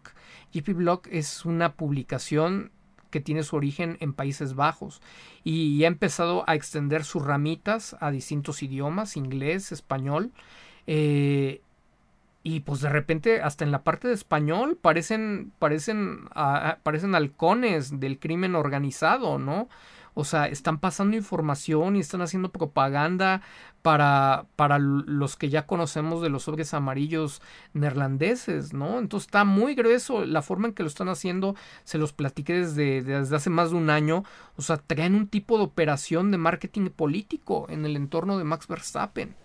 Entonces, eh, bueno, habrá un punto en el que ni con toda esa gente se pueda ocultar lo que, lo que está sucediendo, pero necesita también Checo y su entorno empujar tantito. Se puede tener un equilibrio, no necesitas eh, hacerlo exactamente igual que Verstappen. Simplemente eh, tú puedes tener tu propio estilo de jugar al ajedrez y uno puede ser muy agresivo y otro puede ser más conservador y se puede ganar siendo conservadores, pero una cosa es ser conservador y, y ocupar el silencio estratégicamente y otra pensar que quedándote callado funciona, cuando de repente la misma ola te empuja a que tengas que hablar fuera de tiempo. Si vas a tener que hablar fuera de tiempo, pues mejor habla a tiempo te va a dar mejores resultados. Es nada más una cuestión de, de, dejar la informalidad y el hacerlo a la mexicana en sentido peyorativo y pasar al profesionalismo y pasar al máximo nivel y alta competencia, ¿no? Entonces, dicho lo anterior, nos quedan temas, nos quedan detalles todavía para platicar eh, eh, bastantes, bastantes, bastantes. Ha sido bien interesante, muy contento, la verdad estaba pues decepcionado, un poco molesto, incómodo eh, con la carrera de Países Bajos por cómo se dio. No estoy dispuesto a olvidar todo lo que, lo que ha ocurrido. Creo que un error muy grave de, los mexicanos y de, y de algunos latinoamericanos es que somos de memoria muy corta nos convencen y nos enamoran, nos endulzan el oído muy, muy, muy, muy rápido. Y yo no los estoy invitando a que sean rencorosos, simplemente nada más que se mantengan muy atentos a todo lo que, lo que está pasando y no cedan, que no, que no les den una zanahoria y ya por eso crean que, que las cosas van a cambiar. Se necesita ver una temporada completa, ir carrera por carrera sin, sin dar el amor. No den la prueba de su amor sin, perdón que lo diga, no den la prueba de, de, su amor sin que primero hayan puesto del, del, otro lado. Vamos a dejar que Red Bull ponga los resultados, hasta no ver, no creer. Y así cuando empiece la otra carrera, pues nuevamente empieza, aunque haya sido un carrerón, aunque le hayan hecho una gran estrategia, aunque le hayan dado todo el apoyo. Vaya, después de tres años, después de ocho años también con otros pilotos, no, no es fácil confiar en, en Red Bull. Y en ese sentido, pues hay que empezar a, ver las opciones y ustedes como, como aficionados tienen el derecho a exigir tienen la obligación con ustedes mismos de exigir una Fórmula 1 transparente y una Fórmula 1 deportiva. Estamos en la era de los medios digitales, no es como cuando toda la información estaba cooptada por, por los medios tradicionales, por unos cuantos en el poder que, hasta la fecha se creen con el poder divino de, de, ser dueños de la realidad, ¿no? En este momento ya ustedes tienen, tienen el acceso y aunque así haya ocurrido toda la vida, si en, si en un momento dado o si en un momento histórico lo pueden cambiar, es en este, en el punto en donde el consumidor no acepta que le den gato por liebre, en donde el punto que el consumidor no permite el engaño cuando las cosas no, no, no, están siendo, no están siendo equitativas y no se ve una competencia real. Hoy vimos eh, con Ferrari que los dejaron competir, pusieron en riesgo su resultado en todo momento. Ya sabrá Sainz y en otras carreras donde a él no le permiten las mismas facilidades, pues también las, las exige. Esa será otra historia, pero al menos por hoy por hoy. Estuvo bien interesante la competencia de, las Ferrari. Interesantísimo verlas allá adelante. Interesantísimo verlas con un, con un buen ritmo. Fue complicado rebasar en la pista de Monza. Un alerón muy pequeño donde el efecto del DRS de, de Red Bull pues ni siquiera estuvo cerca de ser tan potente como lo es en otras pistas. Entonces más mérito eh, eh, los rebases que, que logró Sergio y el ritmo que trajo todo el tiempo. La calificación la tuvo que pagar con, con, ese quinto lugar, que no fue malo, entendiendo que no traía setup, que no traía configuración, que no traía data personal eh, de la práctica número, número 3. Entonces, la verdad es que un fin de semana extraordinario en términos generales para Sergio. A Sergio nada, absolutamente nada que reclamarle. Más bien agradecer, agradecer la entrega, agradecer el esfuerzo, el que hayamos podido ver un Sergio de ese que tanto nos gusta, de ese que tanto nos ha emocionado a lo largo de, de su carrera en Fórmula 1 e inclusive pues desde antes de, ella. Así que sin más, vamos, vamos a leer un poquito de, de, las preguntas, saludarlos a, la mayoría de ustedes, eh, mi colágeno, si no me quedo sin garganta, sin energía. Y bueno, siempre la verdad de mucha, de mucha utilidad, mi, mi dosis diaria para piel, articulaciones, cabello, etcétera. La verdad, una cosa que ha cambiado de manera extraordinaria mi, mi, calidad de vida, que yo se las recomiendo. Sé que varios de la comunidad percepcionista escucharon y que aparte están descubriendo nuevos beneficios. En serio que es una pues un milagro de la, de la naturaleza, ¿no? Este tipo de, de, de cosas. Alejandro García, ¿ya viste los likes? Es abrumadora la diferencia en la página de Instagram lo doble para el mexicano siendo segundo lugar y súmale que lo corean en Italia. Absolutamente. Y eso que ojo, ¿eh? Ahorita que mencionamos eso, o sea, la familia eh, Verstappen, el entorno de los Verstappen, dentro de este sistema prácticamente de marketing político, también tiene granjas de bots, ¿eh? O sea, se maneja con granjas de bots e inflan muchos de los, de los indicadores de, de, las páginas para que se vean cifras más grandes. Eh, una de las redes que es muy importante, ojo en esto y creo que no lo había comentado, una red que es muy, pero muy relevante para, para Red Bull es Instagram. Entonces, ojo ahí porque también lo tienen bien detectado los Verstappen. Entonces, sería muy bueno tener mayor presencia en Instagram. En Twitter se está haciendo de maravilla. Facebook está ahí, funciona, pero no es como eh, la que tenga mayor jerarquía, mayor importancia en este momento dentro de los analíticos de, redes sociales. TikTok también les funciona, pero Instagram es un mercado clave dentro de las redes sociales para, para Red Bull. Valga mucho, mucho, mucho la pena apuntalar todo lo que se está haciendo en Instagram, la presencia de Sergio, la interacción con Red Bull eh, sobre, sobre él, etcétera, ¿no? Y en Twitter, no soltar, en Twitter va muy bien, está teniendo un segundo aire ahora con, con Elon Musk. Entonces Twitter está caminando bastante bien. Pero ojo, hay que eh, empujar, hay que reforzar lo que, lo que está sucediendo en Instagram.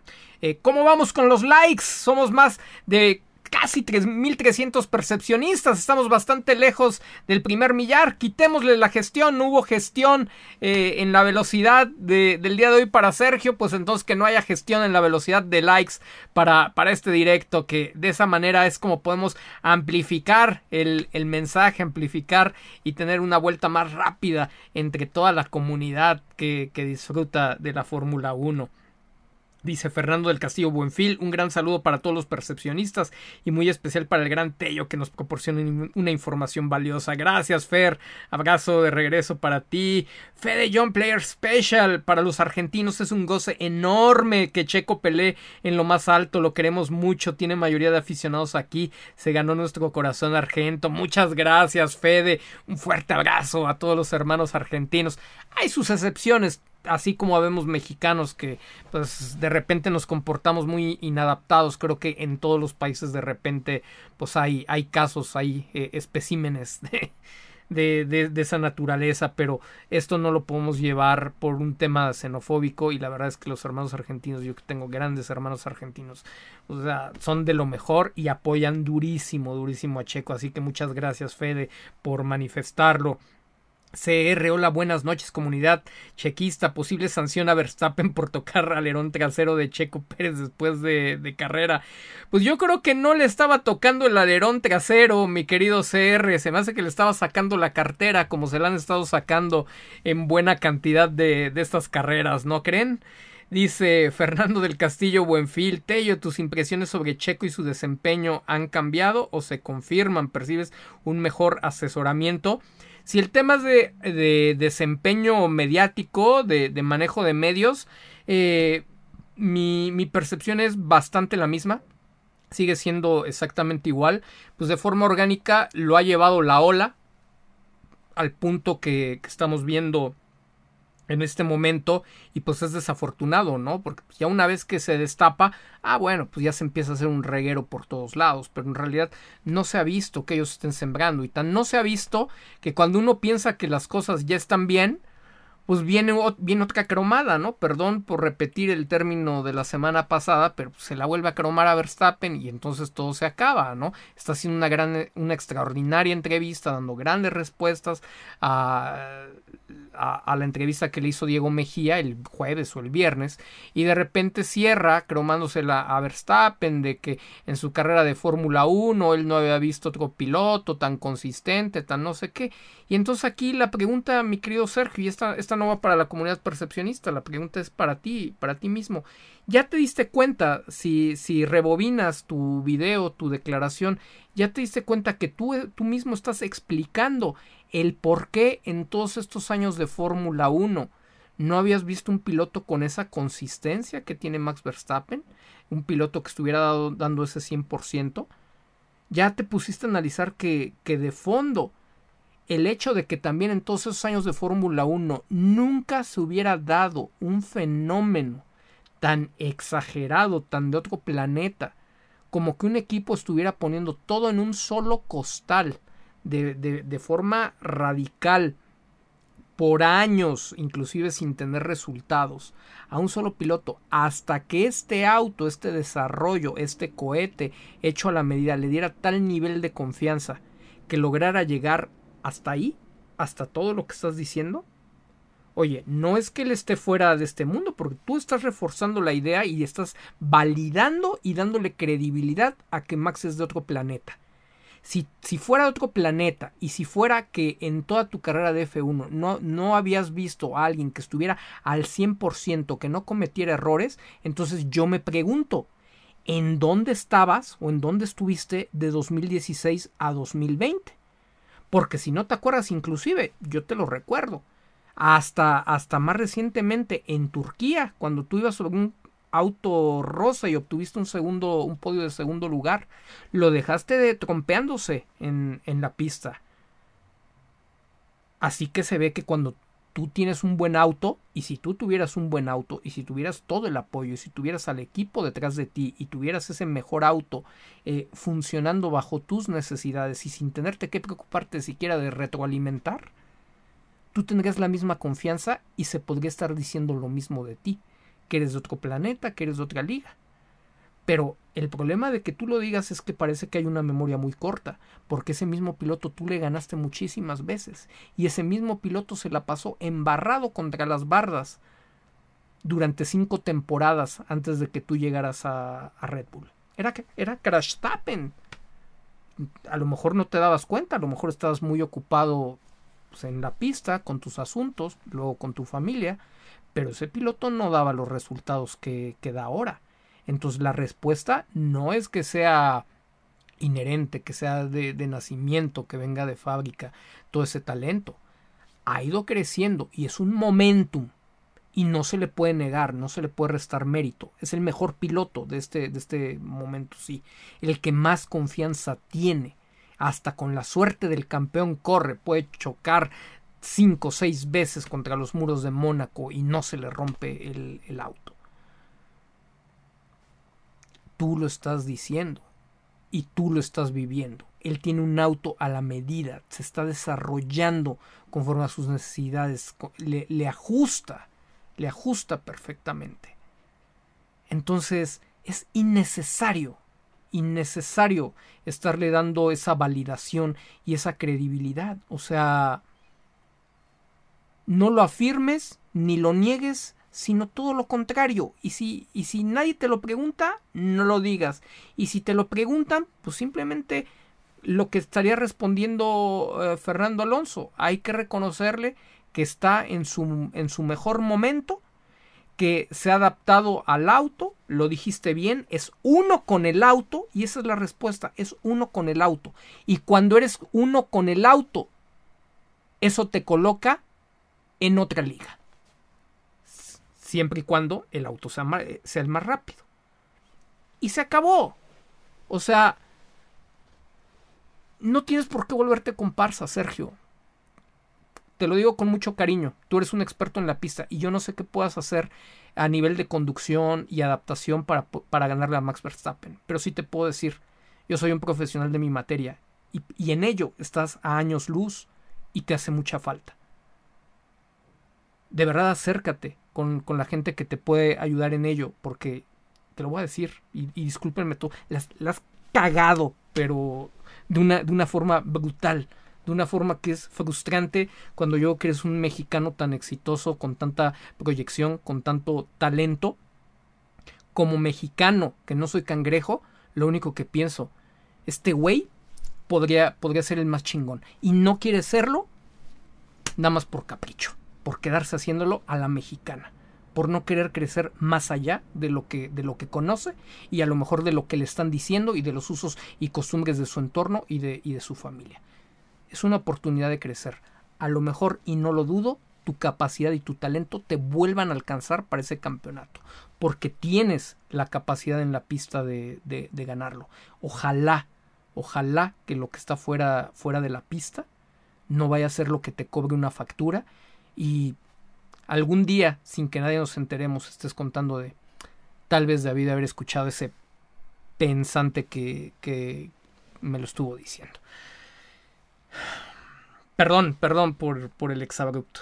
Dice Ali Villanueva, en entrevista Diego Mejía le puso la mesa a Checo para poder decir que Max es mejor porque el auto está diseñado para él. Sin embargo, solo dijo que es un gran piloto, ni hablar mucho que aprender. Lo que acabamos de decir. Saludos, Ali.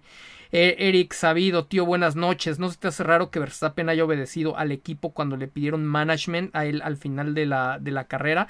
Es que lo, lo atemorizaron, mi querido Eric. O sea, sí le dijeron de este urgente. No me acuerdo las palabras exactas que le dijo Piero, pero bueno, sí es así como de pues que están viendo ahí, ¿no?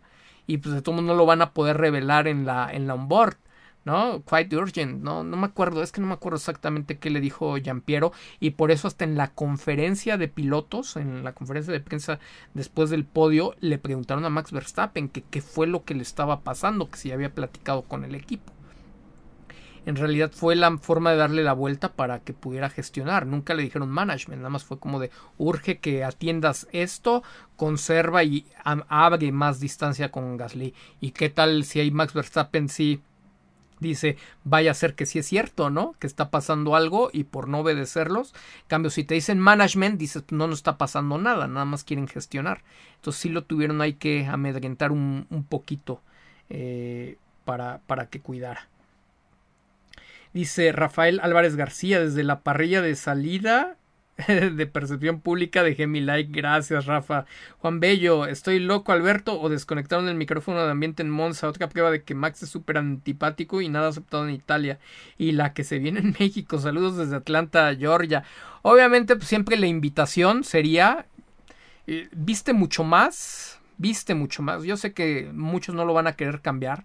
Pero viste mucho más, mucho más positivo y positivo eh, que griten checo, checo, checo, inclusive cuando está Max, que sustituyan por un checo, checo, checo cualquier abucheo a Max, que abuchear a Max. O sea, yo para nada sugiero que, que, abucheen a Max. No tiene ningún sentido ser corriente. Mejor aprovechar esa energía de manera ah, constructiva y apoyen a Checo. La mejor manera, si anuncian a Max, te anuncian a Max y Checo, Checo. No deja de ser también una grosería, pero por lo menos es no es tan corriente, ¿no? Como, como, como el abucheo. La, la, es una gran forma de transmitirle, de comunicarle a Max Verstappen que no es querido, gritarle checo, checo, checo. ¿No? Entonces yo les recomendaría, de verdad trascendería mucho más el que gritaran checo, checo, checo al hecho de abuchar a Max. Y de que le hayan bajado o hayan muteado los micrófonos, bueno, pues es que no es, no es positivo, no es saludable para el espectáculo. Ocurre en muchísimos países, no solamente en, en México, ¿no? Aquí podríamos hacer una diferencia importante porque es esperado que en México va a haber un gran abucheo. En serio, cambien el abucheo por el checo, checo, checo, inviertan, eh, canalicen esa, esa, energía de forma positiva para nuestro piloto. Eh, háganle sentir a Max Verstappen que aquí él no nos importa, lo único que nos importa es checo. Saludos hasta Atlanta, Georgia, mi querido Juan Bello, a Beca Quijara. Saludos a Gus eh, DB, que ya se dio cuenta que a Diego Mejía ya le envían sobres amarillos desde Rey. Sus guiones son nefastos. Saludos, tío. Hay muchísimas cosas que, que, se ven muy raras, pero Diego Mejía va y viene, ¿no? De repente tiene también algunos espacios donde, como me dice mi querido Roberto López, eh, pues parece percepcionista, ¿no? Le, es el único que en Fórmula Latina, en el último programa, pues como que le jaló el hilo, ¿no? Están pero vueltos locos. O sea, yo, después de mucho tiempo, busqué, eh, bueno, me di la oportunidad de ver Fórmula Latina, el, episodio de esta semana, y eso más por la recomendación de, Robert, curiosidad. Y están, pero están molestos, están, los veo alterados a ellos y, y, a todos en general, de que se les haya sacado de la zona de confort. Ustedes como público han empezado a hacer una presión muy fuerte. Nosotros desde nuestra trinchera, por supuesto, hemos puesto los argumentos, el sustento para empezar a cuestionar eh, eh, esos análisis, pseudoanálisis o repetición más bien de lo que se está diciendo en Europa y entonces se ven alterados de tener que estar haciendo un trabajo que antes no hacían. Inclusive dice Diego Mejía, hoy tuve que ver la, la carrera nuevamente porque desde que estamos con este tema de Sergio eh, requiere que la veamos dos o tres veces con, con detalle. Pues sí, eso es, eso es lo que tienes que hacer. Pues, ¿qué creías? ¿Que nada más es sentarte y, por la magia divina de haber tenido una acreditación de paddock ya lo sabes todo? Pues eso es lo que creen, ¿no? Lo que la mayoría de ustedes acostumbraba a consumir, lo que muchos de allá afuera que tanto me critican y, al equipo de percepción pública eh, no les gusta, pues porque les, les gusta darle credibilidad nada más a los otros por antigüedad, ¿no? Sentados detrás de un micrófono, detrás de una cámara, cuando no están haciendo nada. ¿Escucharon la aberración de, de Chacho López? Me la compartieron. Eh, creo que de una previa con Diego Mejía, diciendo que ahora, diciéndole a un, a un usuario, ¿no? De ahora me vienes a reclamar a mí, este, así me hubieras dicho cuando yo traje, cuando por mí transmitieron la Fórmula 2, cuando por mí transmitieron tal cosa, cuando por mí.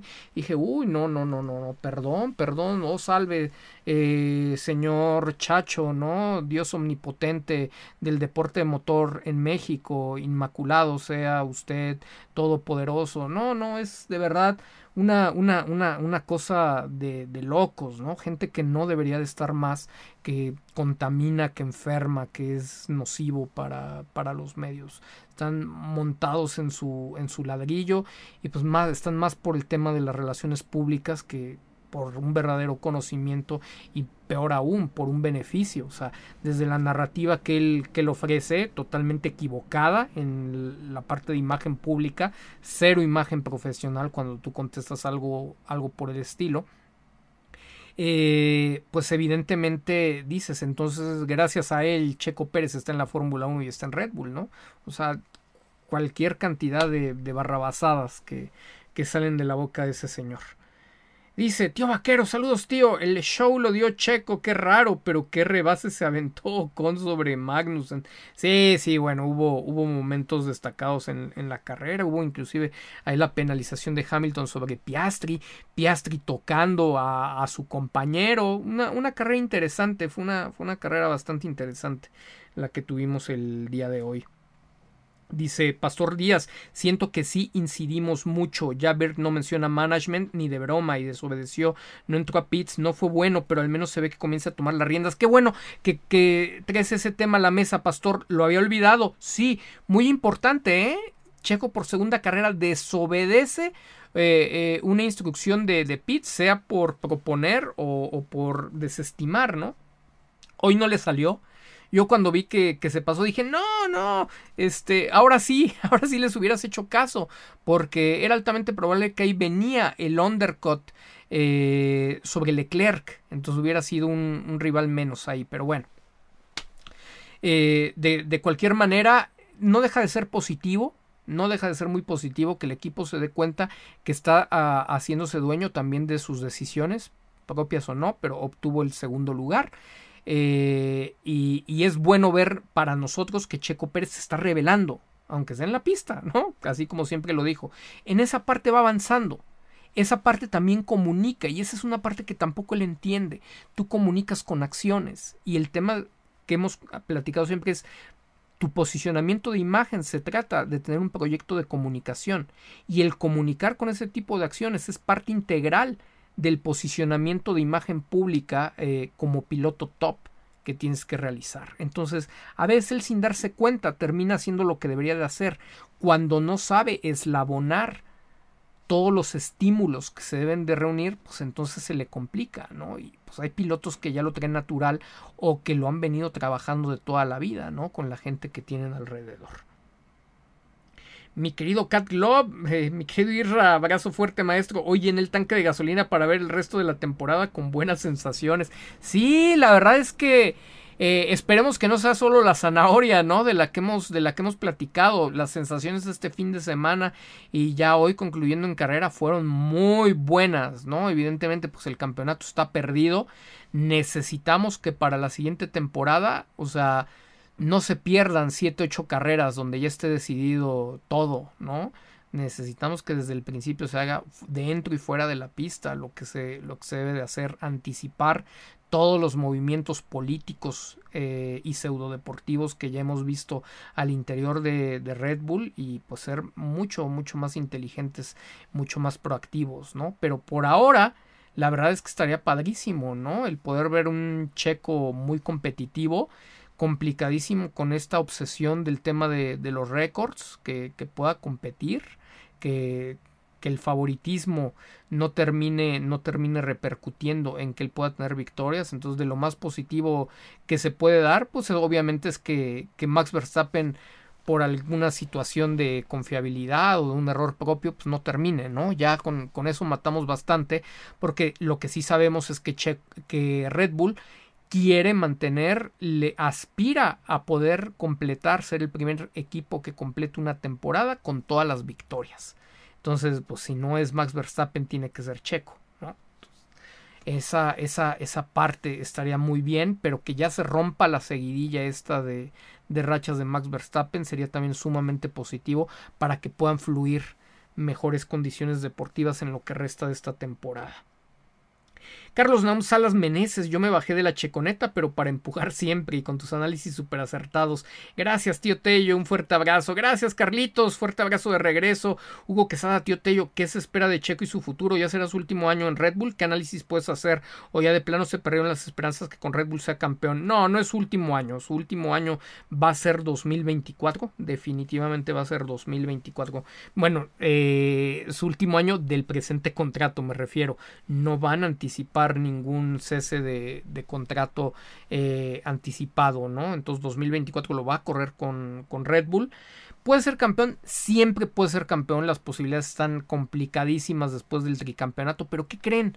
Estoy positivo porque hemos empujado todos juntos, como lo dijo Pastor y como lo han dicho otros de ustedes, hemos empujado todos juntos y estamos metiendo presión muy fuerte. Se están desnudando las cosas que, que, están pasando alrededor de Red Bull, alrededor de Max, la valía, etcétera.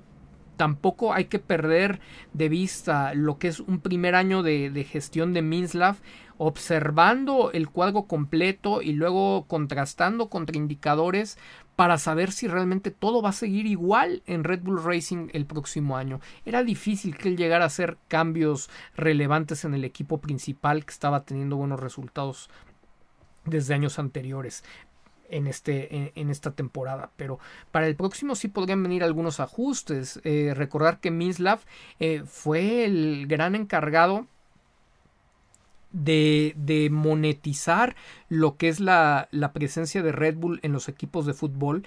Si bien no son equipos altamente competitivos en lo deportivo, empiezan a ser grandes generadores de dinero. ¿A través de qué? de la producción, intercambio, de, la, de gestión o, del comercio de jugadores.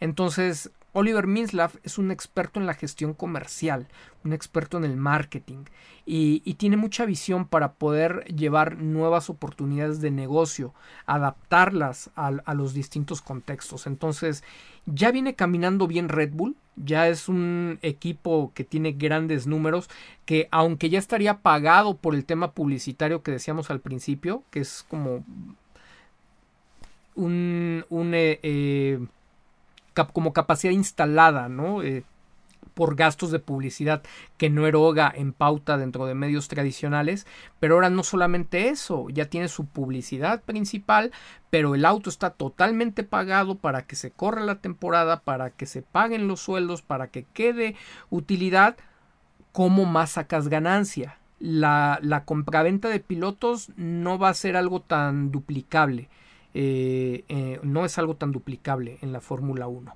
Lo de la venta de los espacios sí y está caminando, está funcionando bien.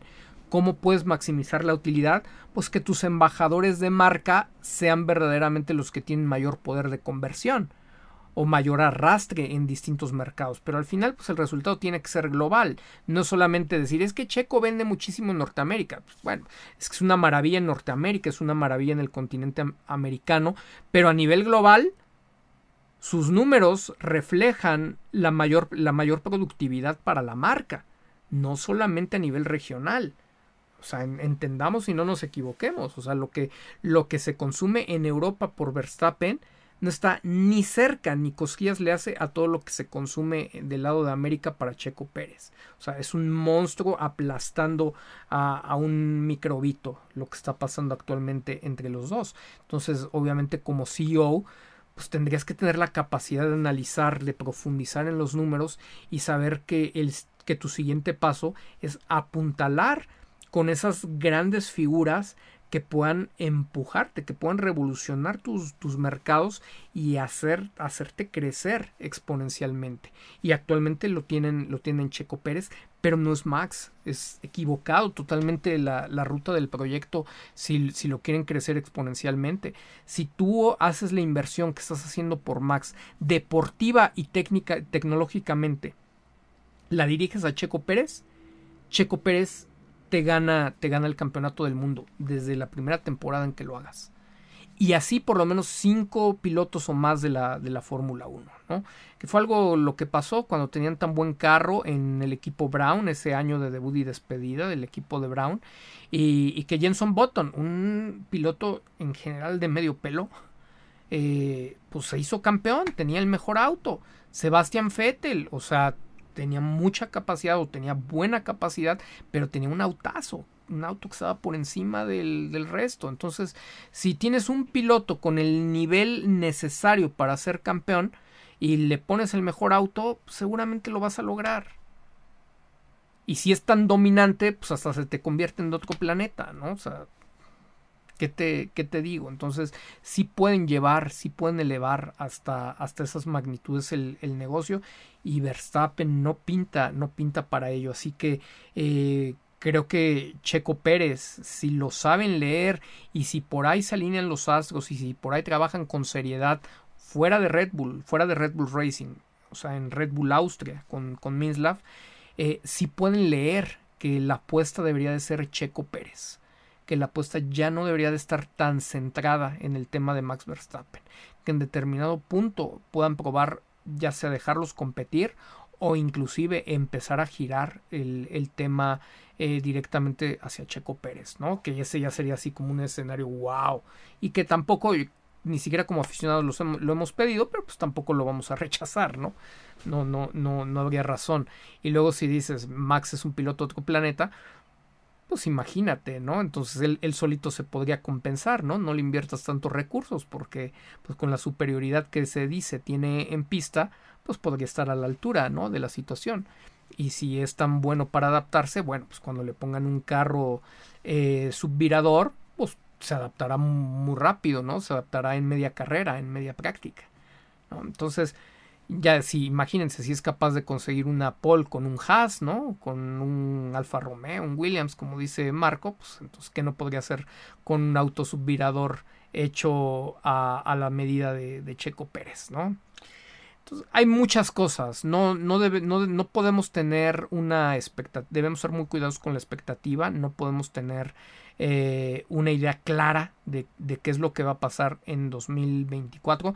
Pero debemos estar abiertos a todas las posibilidades. El peor de los escenarios eh, definitivamente es que vuelva a ocurrir lo mismo, lo mismo que está ocurriendo este año y que entonces quede claro que no va a haber ninguna posibilidad y que ya les vendieron, ya les endulzaron y ya los distrajeron y están viendo los indicadores de la forma equivocada. Pero si hacen bien su tarea, si hacen bien su chamba, entonces también nos podríamos llevar una sorpresa muy positiva. Que todo avance y que ahora veamos condiciones más equilibradas, donde Checo Pérez pueda estar peleando, donde inclusive a lo mejor ya hubiera intervenido eh, un consejo como el, de Carlos eh, Slim Domi, de Arturo Elias Ayub, una plática directa con el propio Minslav, ¿no? Eh, para evaluar este tipo de, de, situaciones y por eso también estén tan discretos, ¿no? Julian Jacobi, que lo vieron en, en los pits, pues también no sabemos, a lo mejor él también podría ya traer haces bajo la manga de negociación, podría haber un coqueteo para sustituir a alguien en Ferrari, ¿por qué no? Eh, podría haber eh, una, una, optativa para ir a, Audi o para reemplazar a alguien en, en Aston Martin, ¿por qué no? A lo mejor dentro de la forma en que ellos acostumbran moverse y hacer las, las cosas, pues a lo mejor, a lo mejor algo lento, lento, lento, lento, pero probablemente algo estén haciendo, ¿no? Que queremos pensar que, algo está ocurriendo. Dice mi querido Ricardo Sayek, a todos los checo haters que piensan que su carrera comenzó en Red Bull, les recuerdo que existen 10 años antes de eso. Sugiero le den una estudiadita absolutamente, mi querido Richard. Gran comentario. Dice Eli algo. Saludos, tío y equipo Percepción Pública. Qué gusto ver a Checo competitivo. Feliz por ese podio muy merecido. Saludos, Mieli. Absolutamente de acuerdo con, contigo. Dice, ese Salo, supongo, Salo. ¿No será que el viernes que estuvo tan fuerte Checo sea consecuencia de las reacciones al comentario de Toto Wolf para que veamos que también a Checo se le, se le apoya? No, no, no, no me parece, no me parece que vaya, que vaya por ahí. Lo que sí es que hicieron acuse de recibo tanto Horner como Max Verstappen, ¿no?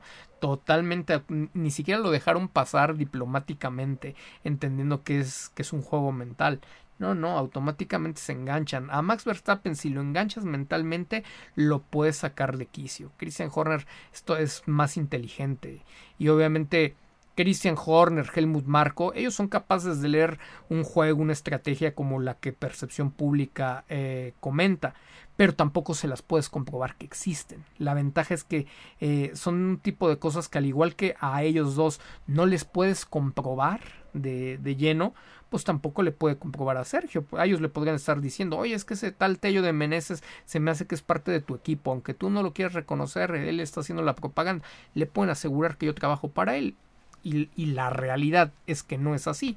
Entonces, eh, es muy subjetivo este, este, este tema del, del, choque político, del choque en la comunicación estratégica, del posicionamiento.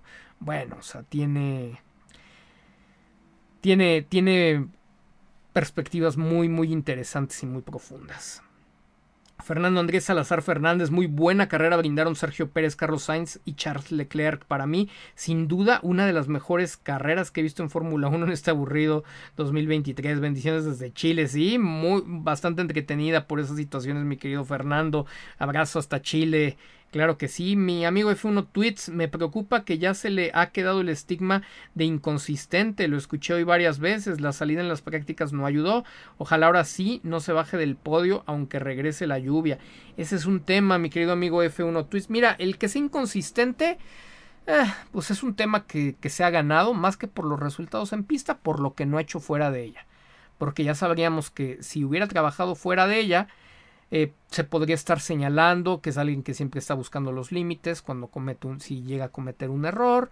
Eh, ya se estaría hablando de que pues esto fue a razón de que el auto se empezó a desarrollar en una dirección opuesta a la suya. O sea, ya la justificación o la comprensión a, los factores que se están presentando ya se daría natural a través de los medios. El golpeteo viene por la ausencia de trabajo, ¿no? Inclusive por, por él mismo empeñarse, obstinarse en ser su peor enemigo al momento de declarar, porque inclusive luego dice en silencio, pues si fuera en silencio, pues a lo mejor le haría mucho mejor quedarse callado, ¿no? Que siempre estar cromándose la Max, ¿no? Entonces, pues esa parte eh, no es responsabilidad de nadie más que suya, ¿no? Valida algo que no necesita más validación, pero si viene de su propio compañero, más que ayudarle en la credibilidad a Max, pues habla, habla de sí mismo, ¿no? él, mismo se pone por debajo de la consistencia del nivel de, Max Verstappen. Entonces, una serie de vicios muy grave los que, los que ocurren en su manejo mediático. Y pues sí, lo, de, lo del tema de las condiciones mixtas, ¿no? Vienen pistas eh, Singapur, hemos visto que, que tuvo condiciones de mojado el año pasado. Eh, Japón no se diga, ¿no? Suele tener estas condiciones de mojado. Entonces vamos, vamos a ver cómo se presentan porque podrían venir esos altibajos. Habría sido un fin de semana muy limpio, sin ese despiste de la práctica 2, ¿no? Independientemente de, lo que pasó en la 3 fuera de, de su alcance. Eh, pues por ahí estuvo el negrito en el arroz. A razón de eso, bueno, ok, tuvo una P5 de, de quali, lo que además de inconsistente, le da consistencia como mal clasificador. Entonces son muchos, muchos vicios a los que se les puede dar la vuelta. Sí depende de cosas que él haga porque todo lo está basando en ello. Y, si no se siente a gusto, si no es uno con el auto, pues la problemática siempre se mantiene presente. Pero como tú dices, mi querido F1 Tweets, ojalá ahora sí no se baje del podio, aunque regrese la lluvia aunque regrese cualquier tipo de, condición mixta o, particular que, que haga complicado el control del, auto. Fuerte abrazo, querido amigo F1 Tweets. Que a TikTok Verstappen es un hígado sin carisma. No, no, yo no soy nadie para desmentirte a TikTok. Ricardo Sayek, qué mejor carrera que esta para una actuación así ante los tifos y para abrirse puertas en un futuro y cambiar la presunta percepción sobre Checo que ellos tenían en un pasado positivo, lo comenté hoy en uno de, en, uno de las, en una de las publicaciones, eh, pues un buen lugar, ¿no? Este, hablando de este sueño, de esta ilusión de verlo vestido de rojo, que ante los propios tifosi de una forma muy limpia, competitiva, pues haya mostrado, ¿no? Haya, haya mostrado esa, esa combatividad y ese buen resultado y recordar que no había sido la primera vez y que Nicky Lauda hace 11 años, ese 11 que, que lo rodea, eh, hace 11 años pues se dio la situación, ¿no? De que Nicky Lauda lo reconoció eh, y, no se va a equivocar, no, no, no se ha equivocado en el talento que vio en Checo Pérez. Así que sí, buen, buen punto para, para, para Checo frente, frente a la afición tifosi. Obviamente se necesita más, pero gustó, conectó, ¿no? Hubiera, les hubiera gustado que, que Checo, en ese, Checo Pérez en ese momento fuera un representante de, de Ferrari. Enrique Castrejón, carrerón de Checo, me deja muy contento la actitud en pista de Checo y con tres vueltas más en la carrera hubiera alcanzado al otro planeta, hubiera sido interesante la lucha. Dejo mi like, tío. Saludos, Enrique. Cindy Saldívar, buenas noches a todos. Querido Alberto, es un gusto volver a escuchar tu cátedra. A pesar de todo, hoy nos quedamos con un buen sabor de boca. Abrazo grande, saludos, Berenice, saludos, gracias, Bere, que por ahí andas este, apoyándonos como cada semana en la moderación de, de este chat. Eh, y, apoyándonos también, apoyando a los percepcionistas eh, como consultora de, desarrollo personal, de bienestar personal con el tema de, del colágeno. Campechano Truck Gamer, saludos tío, acá viéndote desde el hospital. Nació mi hija, saludos y me alegra ver un poco feliz a Checo, aunque Red Bull deja mucho que desear. Felicidades, enhorabuena campechano por el nacimiento de tu hija. Que venga con torta bajo el brazo, claro, claro que sí, sí, sí, da alegría, da alegría ver a, a Checo feliz, disfrutando de correr, disfrutando de competir. Y totalmente me uno, ¿eh? Red Bull deja mucho que desear. No cambiemos, no cedamos. El resultado es de Checo hasta que no demuestren que el apoyo es consistente.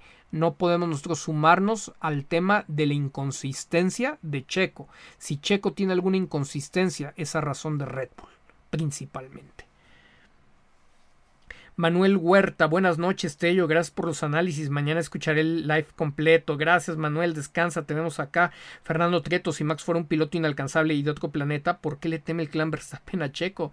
Porque no se ve con adelantamientos limpios rueda a rueda en paralelo. Así es, así es, mi querido Fer. Margarita Álvarez, saludos, tío Tello, esperando con mucho entusiasmo tu análisis desde Guadalajara. Qué grandes, Checo, gracias por crear esta comunidad percepcionista, gracias a ustedes por la confianza.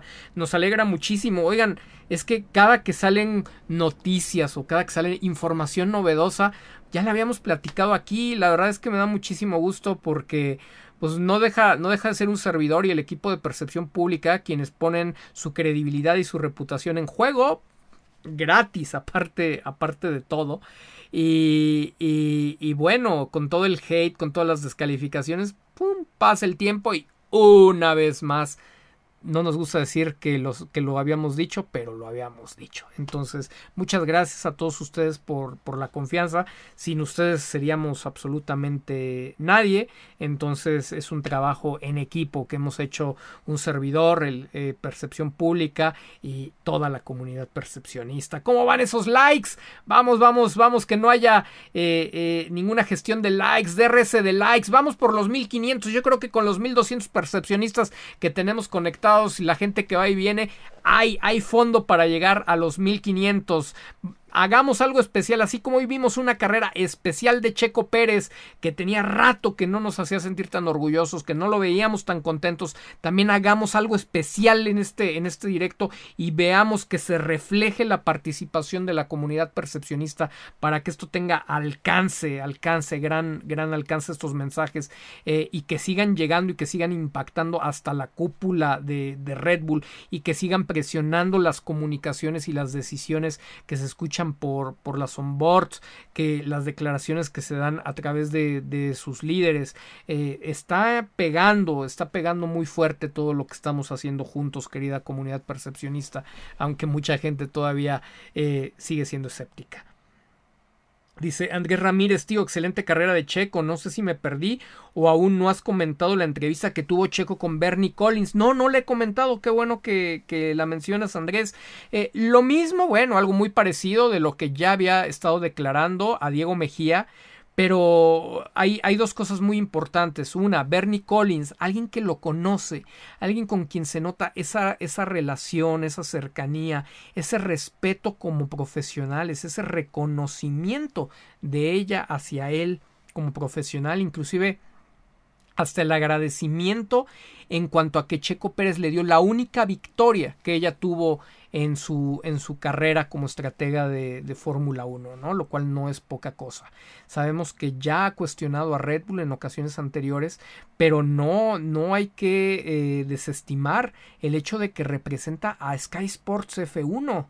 Y Sky Sports F1 es el medio más influyente de, de la Fórmula de la Fórmula 1 a nivel global sin duda alguna entonces ahí tienen ahí tienen un, un, arma muy poderosa en el equipo de relaciones públicas de, de Checo para posicionar mensajes, para dar exclusivas, para que le pongan el pase de hacerle las preguntas adecuadas en el momento oportuno, ¿no? O sea, ahí tienen, ahí tienen la mejor, porque siempre va a llegar mucho más rápido si la información sale a través de Sky Sports F1 que si sale de cualquier medio eh, mexicano o latinoamericano porque pues tampoco acá se ha trabajado el posicionamiento en grande ¿no? de, de esos medios.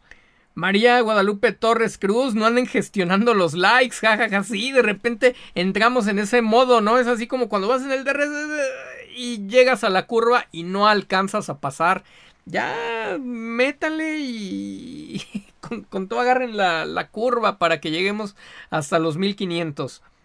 Sammy, buenas noches, tío Tello. Increíble que un drive of Driver of the Day genere más revuelo en redes de F1 que propiamente el récord que rompió el extraterrestre de Red Bull. La apatía genera, que genera Max se nota. O sea, imagínate.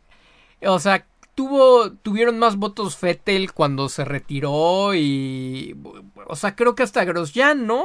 Ya, ni me acuerdo, Grosjean, el día que se quemó, este, en Bahrein, me parece que ganó el de piloto del día, ¿no? Hoy Max Verstappen ni porque había roto el récord histórico de victorias consecutivas, pudo aspirar siquiera a llevarse el piloto del día. De verdad es o sea, a nivel marca, a nivel CEO, no tengo, no tengo palabras. O sea, le buscas a ver qué parte no estás viendo de los objetivos de, Red Bull. ¿Qué no estás, qué no alcanzas a ver? Sí, yo sé, con Max están consiguiendo también las victorias. nada que no pudiera estar consiguiendo con varios otros pilotos, incluido por supuesto Checo. Pero ¿qué más te está dando? O sea, como marca, ¿qué más te está aportando para que conectes masivamente? O sea, tú quieres masificar la venta de bebidas energéticas, sigue siendo el, el negocio, el negocio ancla de, de, de Red Bull. No lo vas a conectar así. O sea, el público de Max Verstappen no te compra productos, son pocos los que te, los que te compran y son muy pocos ellos también, ¿no? Entonces, algo, alguien, alguien se están chamaqueando adentro de, de, Red Bull y yo espero que Minslav le, le dé la vuelta.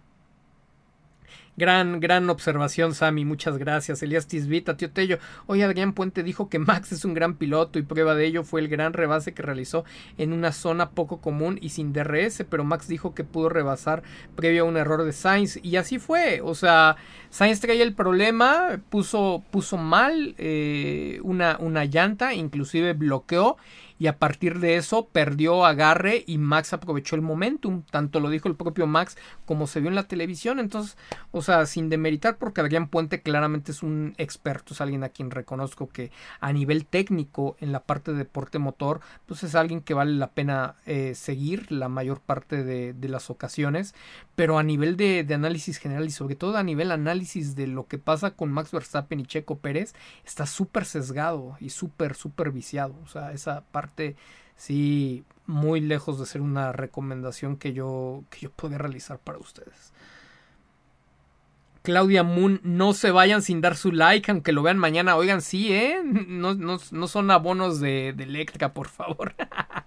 no se crean, no, no. O sea, el, el, el, like debe ser producto de un buen análisis. Si ustedes creen que eh, los análisis que solemos hacer en percepción pública, que después siete carreras después, media temporada después, resultan que siempre fueron precisos, valen la pena, pues entonces a lo mejor nos hemos ganado eh, como comunidad el obtener y acceder a su like.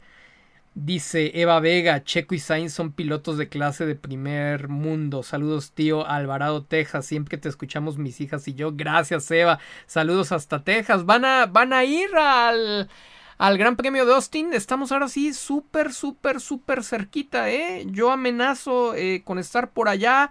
Eh, querida comunidad percepcionista, eh, busqué, en general me gusta, pero también busqué irme a esto de los boletos generales para que la mayor cantidad de percepcionistas nos podamos, nos podamos encontrar, pudiéramos estar juntos, si es que eso se, se logra, la afluencia de gente va a ser tremenda, pero si, si pudiéramos lograr juntarnos, mejor aún, si pudiéramos tener la capacidad de organización y la disciplina de acaparar eh, la colina que está en la, hacia la primera curva, ¿no? O sea, pegado a la, a la grada en la recta principal, Oigan, estaría estupendo para poder hacer ese alboroto. ¿Recuerdan lo que logró hacer Prime F1 aquí en el Ángel de la Independencia, en el, en el Red Bull, en el Showrun? O sea, algo en grande junto con todos ustedes, pero ya en un gran premio eh, eh, estaría extraordinario. O sea, acabarnos como ya lo han hecho, todavía mucho más. La transmisión con checos, checos, checos y bueno, o sea, una, una convivencia bonita, un, ambiente padre ahí con la gente que, que se cita en, en Austin. Estaría padrísimo, así que ojalá nos podamos, nos podamos eh, organizar nos podamos organizar y más si tienen eh, estas, este tipo de entradas generales, ¿no? Para, para el tema de la ubicación. Ahí váyanmelo, váyanmelo dejando dicho a través de, de las redes sociales. Igual no sé, ya definiremos si podemos hacer como una especie de, de chat o, o, de qué manera podemos estar todos en comunicación para, para poderlo hacer de forma muy organizada. Ojalá, oigan, estaríamos creo que con la oportunidad de lo que no ha hecho Checo y su equipo, eh, y que si hace Verstappen.com con las tribunas naranjas, poder organizar algo, que sea una mancha que muy claramente sea el, el, apoyo a, a, Checo Pérez, ¿no? Ah, hay muchas cosas que se podrían hacer. Estamos con, con buen tiempo. Dice Popo. En Austin es mejor la entrada general en el pasto, las gradas son muy incómodas, totalmente de, de, acuerdo contigo, vamos, vamos a esa entrada general, este, mi querido Popo. De hecho, eh, por ahí avísenme, digo, creo que todavía hay, hay boletos, pero sobre todo si alguien está en México y, y le resulta más fácil, creo, no estoy muy seguro que me, me van a quedar tres, tres pulseras. Entonces ahí, ahí, avísenme si quieren que, que se las venda a costo. Yo no soy, no soy revendedor. Entonces, este, si es que me quedan y alguien está interesado en ir a, a, Austin y no quiere comprarlas directamente, pedirlas a Ticketmaster y todo el proceso, pues a, a lo mejor sí, sí me quedan, yo con, con gusto se las traspaso. Dice, eh, a ver,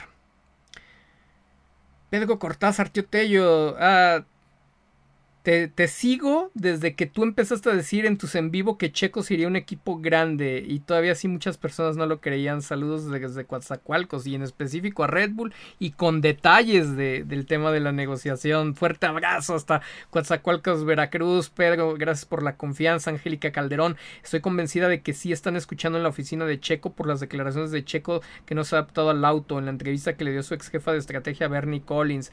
Digo, hemos estado bien convencidos, ¿no? De que luego salen y sé que también se enojan porque pues de repente somos bastante duros. O sea, el tema de consultor, yo entendía a Helmut Marco como consultor cuando le hablaba duro a los pilotos, ¿no? Cuando inclusive los hacía enojar para tratar de, de sacar, de que se les viera sangre, de que, de que no fueran pecho fríos, ¿no? Pero ya ahorita ya dejó, dejó esa faceta y se convirtió en promotor de, de Max Verstappen, ¿no? Entonces, a veces sí hay esa faceta de, de consultor donde, donde eso que pueden eh, sentir como agresividad a algunos, pues en realidad también es un de ponte las pilas, mi, mi rey, ¿no? Porque esto, esto no es nada más de, de manejar carritos sobre la pista, hay mucho más cuando ya llegaste hasta ese, hasta ese nivel, ¿no? Entonces, bueno, no dudo que, pues evidentemente hay intereses y callos que se pisan alrededor de su equipo y pues obviamente a lo mejor parte de la familia que pueda sentirse insultada por lo que estamos diciendo, pero al final del día todas esas susceptibilidades que se tocan o, que se hieren no cambian el fondo de las cosas, necesitan trabajar su posicionamiento mediático y su manejo de medios. Y justo hablando de ese tema, eh, ya amenacé, amenacé con spoilers de la película de Gran Turismo el día de hoy, así que este es el momento. Quien me esté escuchando en este momento, voy a hacer algunos spoilers de la película de Gran Turismo. Si no la han visto, pónganle mute tantito, voy a tratar de no extenderme eh, demasiado y, y ahorita les hacemos una seña de que, de que ya le pueden poner el volumen. Entonces, eh, gran película, extraordinaria película, la de Gran Turismo, basada en una historia real del deporte motor. Eh, la llegada de jugadores eh, de, simulador, ¿no? De este juego de, de Gran Turismo de la plataforma PlayStation. Eh, jugadores que pasaron de la virtualidad a la realidad y que inclusive fueron eh, eh, obtuvieron podio en la carrera de, de, Le Mans, ¿no? O sea, padrísima, padrísima toda esa historia. Pero me encanta, me encanta cómo refleja, y por eso vale tanto la pena verla, hay destellos que te comunican cosas que normalmente no se ven para, para el público promedio, para el público desde el asiento. Y si se dan cuenta, los que ya la vieron, hay un punto donde hablan de este manejo mediático, de este posicionamiento, como inclusive al interior, por temas de marketing, preferían al que tenía mejor manejo, ¿no? Que al que era tímido y el que no sabía ni qué contestar.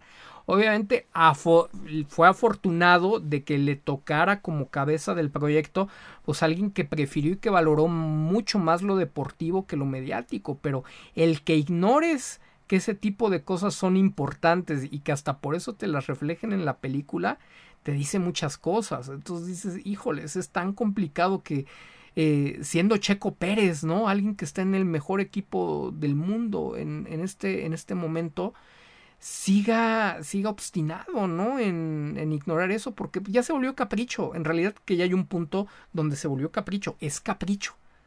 Es capricho totalmente. Y a lo mejor por capricho se sale con la suya. Y está bien pero todo el tiempo que, que está que está perdiendo y que ha perdido, la verdad, no, no ha tenido mucho sentido. Entonces, una película, la verdad, padrísima, una gran producción, eh, creo que muy emocionante para todos los amantes del, del deporte eh, motor, eh, para gente que no sabía, a lo mejor, ¿no? De, de estas historias y, y, de la parte de los juegos de simulador, la verdad, o sea, hasta dónde han llegado, nos lleva también a entender una parte, ¿no? Este, de cómo se pueden desarrollar ciertas habilidades, mucho conocimiento a través de, esta simulación y cómo Checo Pérez dentro de esos usos y costumbres también se ha visto muy limitado porque él era muy renuente al tema del simulador y él lo confesó, ¿eh? es que no son las mismas sensaciones, no pasaba demasiado tiempo en el simulador, ahora invierte más tiempo en el simulador que antes, pero también ahí se puede entender por qué de, de repente Max Verstappen crece y no es porque sea otro planeta, simplemente se involucra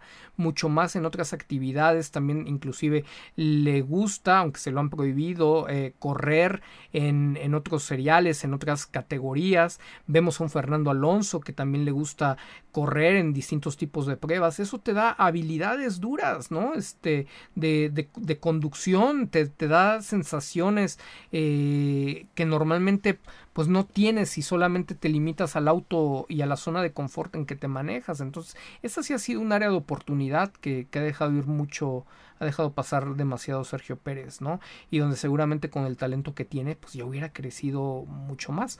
Aún así creo que en la parte de la pista, con todo y que no hace eso, sigue bastante sobrado en talento como para dar la competencia que, ya le hemos visto. Si adicionalmente al manejo mediático sumara eso de invertir todavía un poco de tiempo adicional en otras actividades, en otras categorías que, que añadan talentos especiales a su conducción, bueno, o sea, la termina de reventar el buen checo. Dice Elías Tisbita, por mi anterior comentario de Adrián Puente, concluyo que tener un pensamiento crítico te permite no creerles, no creerle a quienes se piensa que son los que poseen la verdad o al menos esa idea venden. Absolutamente, Elías, y ha sido la intención de este canal. O sea, yo no tengo la razón, hay cosas que puedo asegurar desde mi perspectiva, desde mi experiencia profesional. Ustedes deciden si, si creerlas, obviamente están sustentadas, están soportadas por, por alguien que, que profesional y, legalmente está facultado para ejercer ese tipo de, opiniones en esas materias. Y aún así no son ustedes los que los que deciden creer o no. Y más que nada siempre pone, tratamos de, realizar un análisis desde múltiples perspectivas perspectivas más amplias para que ustedes también puedan puedan contrastar información y vayan creando capacidad propia para, para construir eh, opinión ¿no? Eh, acerca de los temas y también para poder discernir en el consumo de información en los distintos medios. Así que me da muchísimo gusto el, Elías porque claramente en cuanto lo comentas pues se nota, se nota inmediatamente ese pensamiento crítico que has logrado desarrollar no sé si desde nosotros o inclusive desde, desde mucho antes, mi querido Elías. Fernando Andrés Salazar Fernández, muy buena carrera brindaron Sergio Pérez, Carlos Sainz y Leclerc. Para mí, sin duda, una de las mejores carreras que he visto en Fórmula 1. Totalmente. Bendiciones hasta Chile, Fer. Gerardo RM, buenas noches, tío Tello. Paso a dejar mi like y mañana miro el análisis. Saludos y gracias por compartir tus conocimientos. Dios te bendiga. Bendiciones, Gerardo. Por acá te vemos. José Zúñiga, pásame lista, maestro Tello, desde San Luis Potosí, San Luis Potosí. ¿Cómo viste la nalgada que le dio Max a Checo al finalizar la carrera y el guiño con el pie postconferencia cuando están sentados? A mí, a mí nadie me quita de la cabeza por dinámicas que yo he visto eh, de la propia marca Red Bull y por lo colmilludos que son en el equipo de Verstappen, que saben que lo que más les convendría en este momento es volver a empujar el mentado Chestappen. Y el público mexicano principalmente es tan noble que ya les dije, les endulzan, les dicen una palabra bonita al oído y vuelven a caer.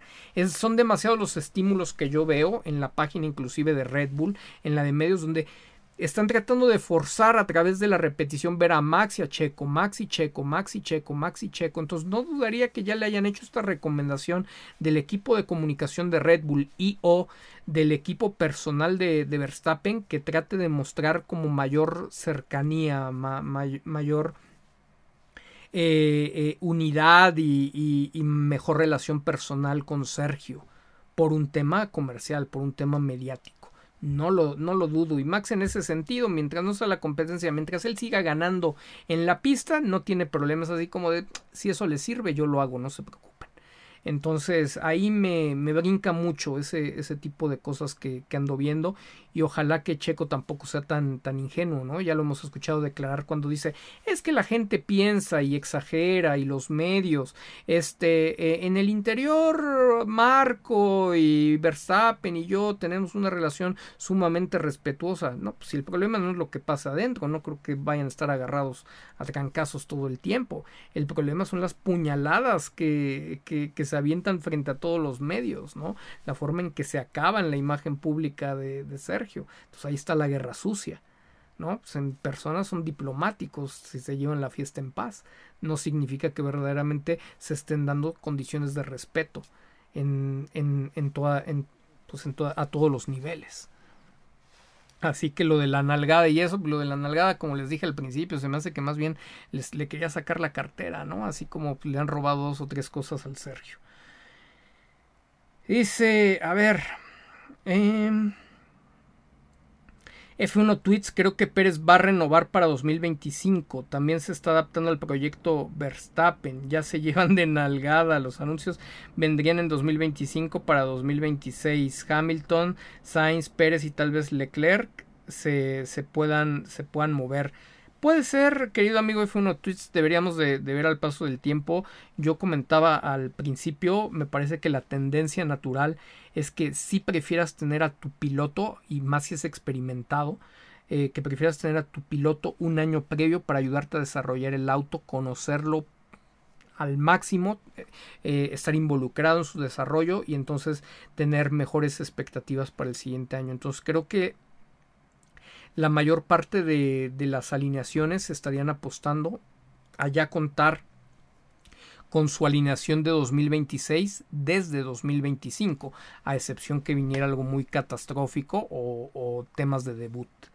Pero bueno, no es algo que podamos asegurar, simplemente es la lectura, ¿no? La lectura, la tendencia, los patrones que vemos de comportamiento y que inclusive lo repitió Red Bull ahora con la contratación de Checo un año antes, eh, un año antes de la entrada en vigor de las nuevas reglas. Dice Rubén Hernández, hermano Tello, buenas noches. Una dupla en Audi Checo Sainz arrasaría a nivel de negocio por lo que se ve en ambos pilotos en entrega y manos y el mercado tan grande que ni Checo sabe que representa. Uy, es que son esos mercados enormes que si lo sabes vender y que Julian Jacobi lo debería de saber vender si le pasan la información y si está en su negocio. Bueno, o sea, lo de los mercados de Checo es una cosa increíble.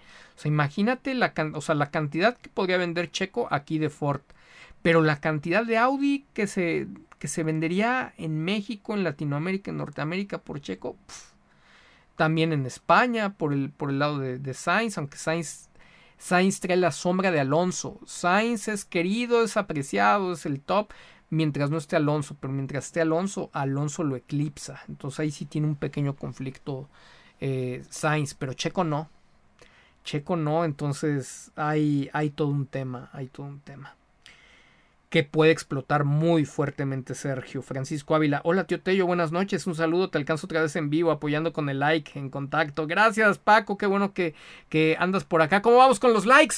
No estamos todavía cerca, seguimos gestionando, vamos por la vuelta rápida de, de, likes en este momento. A ver si ahorita que vuelva a levantar la cabeza podemos llegar a los dos, a los 1200 likes eh, eh, sin management de, de likes. Vámonos con, con todo. Dice Alberto A. ¿Fue mi percepción? ¿U hoy aproximadamente 90% de la transmisión de la carrera se centró en la lucha entre Checo y las dos Ferraris? No, no, no fue, no fue solo tu percepción, fue lo más interesante. No sé si el 90%, porque por ahí hubo algunas otras batallas que también estuvieron tomando, pero eh, lo que sí te puedo asegurar que uno de los que menos apareció en pantalla fue Max Verstappen después de rebasar a, a Carlos Sainz. Y pues eso es negocio, eso, eso, eso genera valor de negocio, ¿no? Entonces, si realmente Red Bull quiere ser un equipo dominante, pero quiere permanecer eh, con máxima exposición en pantalla, pues necesitaría dejar pelear a sus a, a sus dos eh, a sus dos pilotos, ¿no? Y, y saberlos controlar. Es, sería imposible que digas, es que no puedo ponerlos a pelear porque Max Verstappen pierde la cabeza, ¿no? Oh, pues imagínate. No, no, no, no, no podría ser. Carla Herrera, después de una carrera tan buena como la doy, se cierra mejor la jornada con este análisis. Todo el día viendo algunos programas de medio pelo y malos, reconforta ver a este señor. Saludos, gracias Carla, de verdad. Se me hace que nada más son puros cebollazos los que me dan. Pues muchas gracias por eh, contribuir a, que todavía el ánimo sea mejor que el festivo que traemos eh, por el resultado del día de hoy. Muchas gracias de verdad por, por la confianza. Yo me siento también muy complacido, muy com com comprometido eh, siempre con lo que estamos hablando. Saben ustedes que a veces hay que tener un poco de paciencia esperando a que concluya el proceso y ver el resultado y el resultado normalmente es muy pero muy muy muy fiable. Lo que pasa que la gente quiere gratificación instantánea y entonces llegan y te descalifican pues cuando hay cosas que evidentemente tú puedes anticipar en análisis prospectivo pero necesitas esperar las etapas para que para que se concreten Dice Cindy Saldívar, hoy vi la película Gran Turismo, me acordé de ti cuando el directivo de la Academia de Pilotos dice, tomemos una decisión de alto marketing, propone elegir al piloto más carismático como ganador en el desempate. Exacto, y le iban a robar el resultado con todo y que el, el piloto más talentoso era el que había ganado. ¿No? La redacción la iban, la iban a basar en marketing y eso es súper, súper, súper común. Aquí es curioso porque es un, es un contraste tremendo el que, el que mejor uh, proyección de marketing tiene es al que no le están dando el proyecto, le están dando el proyecto al que tiene menor conexión con, con el público. Entonces ahí hay un problema en la toma de decisiones de, alto nivel de Red Bull. Es una incongruencia, es algo que no hace clic, que, que no checa. Pero sí es algo que, que Checo puede explotar más. Lo que tiene ahorita ni siquiera está cerca de todo lo que podría llegar a tener. Yo estimo que, que Checo Pérez mínimo podría estar duplicando, así siendo un poco conservador, mínimo podría estar duplicando sus cifras si se pudieran a trabajar, si se pusieran a trabajar profesionalmente en su posicionamiento de marca. Y bueno, no se diga, si, si Red Bull lo empuja, lo lleva de, de la mano para que eso ocurra en beneficio de todos, bueno, todavía sería mucho, pero mucho más grande, ¿no? Entonces, sí, sí, sí, ese, ese tema era importante, mi querida, mi querida Cindy. No, no pasó ahí, o sea, mucha gente a lo mejor no lo alcanzaba a entender, pero los que lo vieron de ustedes seguro se acordaron de, de la comunidad percepcionista. O sea, es que eh, hasta para ellos era relevante ese detalle. Ese detalle habla mucho eh, de lo que pasa detrás de bambalinas. Otro detalle también bien importante de, de la película. Perdón para, para, los que les había dicho que ya no iba a haber spoiler o que sigan los spoilers. Pero, pero también comenta, ¿no? Este pues todo, todo este tipo de, de, preferencias que, que, se llegan a dar y sobre todo cuando alguien llega sin estar, sin tener la credibilidad. Los pilotos del simulador llegaban sin tener credibilidad. Checo Pérez ha perdido mucha credibilidad por no trabajar su imagen pública. Entonces sí es muy importante tener credibilidad cuando llegas a un equipo. Cuando llegas a un equipo y tienes credibilidad, todos están a tus órdenes, todos están a tu disposición y todos dan el 300%. Si la gente no cree en ti, puede haber personal que no esté dando su 100%.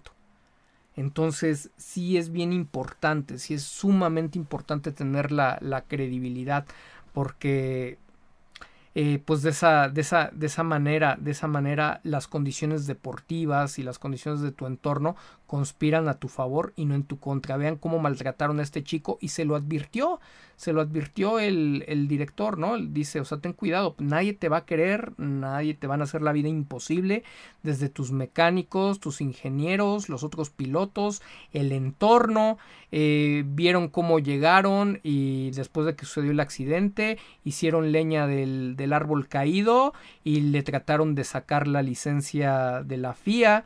Entonces vean cómo es toda esta guerra sucia, cómo es toda esta política. Y no se, no se detienen, no, no, no, no paran hasta poder acabarte. Entonces, ya lo habíamos platicado, ¿no? Y no, y esto es una película, apenas algo que, parece ficción basada en una historia real, por supuesto, y representa así poquitito, poquitito de todo lo que pasa detrás de bambalinas de la Fórmula 1, ¿no? Que por eso es el gran circo. José Gamino, no gestionen los likes, hay que atacar como los dos Ferraris. Hoy, suéltenlo, suelten los likes, suelten a Checo, suelten el management. venga, venga, vamos con los, con los likes, querida comunidad percepcionista. Alexia Linares, saludos tío, feliz el día de hoy, por fin un poco de paz el día de hoy, jaja ya necesitábamos esto para bajar el estrés, aunque Checo todavía tiene cosas pendientes, pero aquí apoyando totalmente Alexia. Estamos contentos, estamos contentos. Nada más si se dan cuenta no hay que soltar. El tío Tello conoce la disciplina que, que se debe de tener en el alto nivel y por eso ven que ni siquiera cuando nos va bien me confío o me conformo.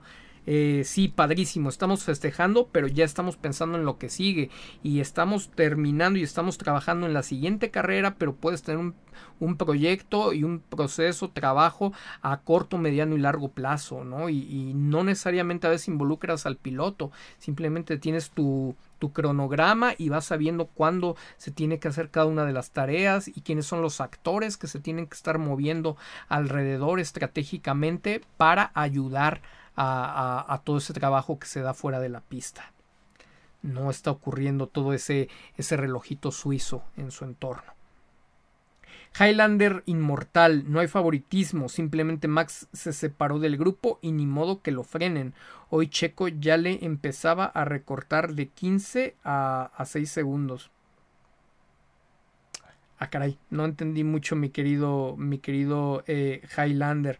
El recorte de 15 segundos, que en realidad era de 12 cuando pasó a Sainz a 6 segundos, fue por la gestión que, que le pidieron a Max Verstappen ya para administrar el final de la carrera. El favoritismo, mmm, bueno, O sea, ese está a kilómetros de distancia a la vista. Luis Padilla, llegando a pasar lista, excelente carrera la del día de hoy en, en Monza, totalmente, mi querido Luisito. David Chiapas, buenas noches, saludos desde Chiapas, México. Max sintió miedo en las últimas vueltas, sentía a Checo en, en la nuca. Pues no sabía dónde estaba, pero se dieron cuenta, vean la tranquilidad que le iba dando Giampiero le iba diciendo dónde estaba Checo, dónde estaba Checo, dónde estaba Checo, así como de no te preocupes, tú haz caso, cuida el carro, ¿no? Pues es urgente que, atiendas esto, porque querían gestionar y querían eh, minimizar los riesgos en las, en las últimas vueltas. Mónica Alejandra Luna Ornelas, mi querida Ale Oli, sobrinito querido, ahora se vio más mortal el monoplaza de Max Verstappen. Padrísimo, la verdad es que contribuyó mucho a las emociones que, Ferrari hubiera podido tener ese desempeño en Monza.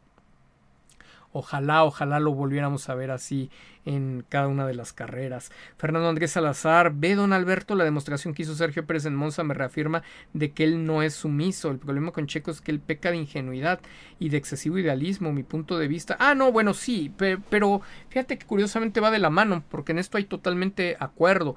Eh, si hemos dicho, ¿no? Que entre la nobleza y la ingenuidad, que de repente es así como exagerada, y del excesivo idealismo, sin lugar a dudas, eh, es parte de su, de su temperamento, pero ¿cómo se termina traduciendo? Eh, en muchos casos esa ingenuidad se termina traduciendo en sumisión, termina siendo sumiso ante su propia ingenuidad y sumiso ante su propio idealismo. Y el resultado termina siendo exactamente el mismo, termina siendo sumiso ante qué, ante el proyecto y toda la eh, gestión de resultados que hay en Red Bull. Gus DB, saludos desde Vancouver de parte de Angie Gus, saludos mi querida Gus, mi querida Angie, con mucho cariño. Barney MN, Alfa Tauri en la lona, ¿qué opinión nos podrías compartir, tío?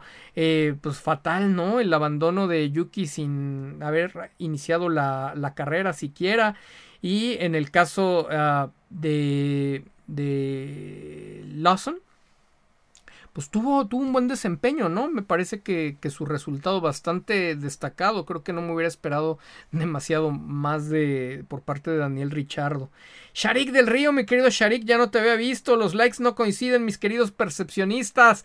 Y no, no coinciden con todos los que hemos pasado por aquí, pero vamos, vamos, podemos llegar a los 1500. Shin Nousen, decir que Verstappen es solo un simple top 10 de la parrilla hace que pierdas credibilidad y demuestra falta de conocimiento de F1, cuando campeones lo señalan como uno de los mejores de la historia. Perfecto, perfecto, mi querido Shin Nousen. Estamos totalmente de acuerdo en que este no es espacio para ti, ¿no? Nadie está obligado a absolutamente a, a, compartir mi opinión en lo absoluto. Yo no soy dueño de la realidad y que campeones lo señalen como uno de los mejores de la historia, pues está bien. Entonces vete a escuchar a los campeones porque pues realmente el contenido que tenemos aquí no sirve para absolutamente nada, nada más para hacer un, un circo y unas payasadas. Lo único que sí te, sí te comento, mi querido Shin Nousen, que curiosamente en este mismo espacio, lejos de estar repitiendo toda la retórica que muchos expertos, llámense campeones, periodistas, han tenido a través del tiempo, cuando hemos jalado mucho más allá eh, el hilo de, de lo que todos repiten,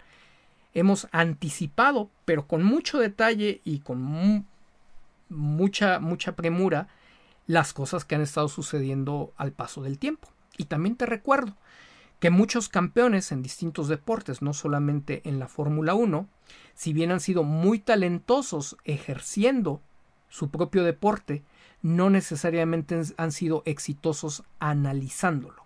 Así que una cosa eh, por más que se dé por hecho que, va de la mano, no es directamente proporcional. Así que yo realmente te invito a que no pierdas tu tiempo en un espacio con una persona eh, que carece de credibilidad como servidor.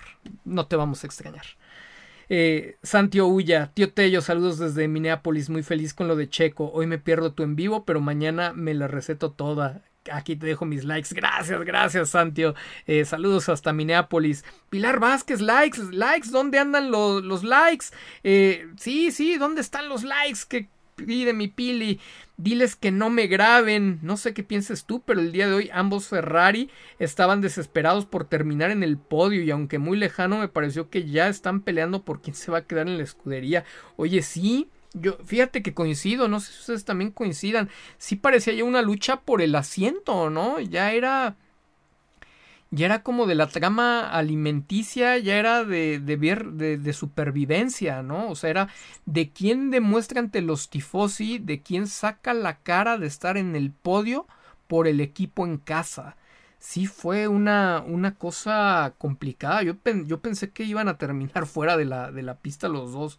Lo bueno es que, bueno, al, al, final cabe la prudencia con todo y que los esfuerzos continuaban, pero sí, o sea, era sí o sí llegar al, al podio y era sí o sí eh, el uno o el otro tratar de, de entregárselo al público y al equipo.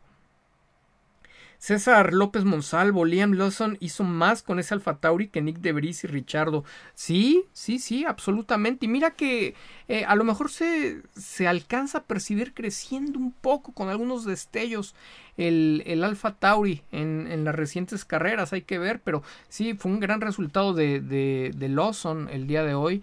Y bueno, lo de su nodo, un tema, un problema de confiabilidad. Eduardo Pacheco Tío Tello se, se, pudo observar en esta carrera que se quiso ver y mostrar un gran contacto con los seguidores de Ferrari por parte de Checo Pérez. Bueno, eso es lo que se pudo percibir. Mira, exista o no exista, yo recomiendo, nosotros también como aficionados, hagámosle muchos guiños a Ferrari, acoquetemos, mostremos amor, compartamos amor relacionado con Checo Pérez, pongamos el oso a, a Red Bull. Vamos a jugarle al juego de los celitos a, a Red Bull. Como marca, si algo te puede dar, te puede dar temor, es que el consumidor se vaya con la competencia. Y es la competencia dentro de la Fórmula 1, no dentro del sector automotor ni dentro del mercado de las bebidas energéticas. Pero si empiezan a ver enamorados a los aficionados de Checo Pérez, enamorados de Ferrari más que de Red Bull, les va a doler y me van a decir algo, vas a hacer que corran a Checo Pérez, porque escucho hasta en ese tono, ¿no? Eh, que, que, me lo dicen ahí algunos, algunos amigos de estos que, que tienen todos los temores en la vida, ¿no? Entonces, eh, ustedes nada más provoquen esos celos, provoquen esa preferencia, muestren esa preferencia, ese cariño por Ferrari por encima de Red Bull.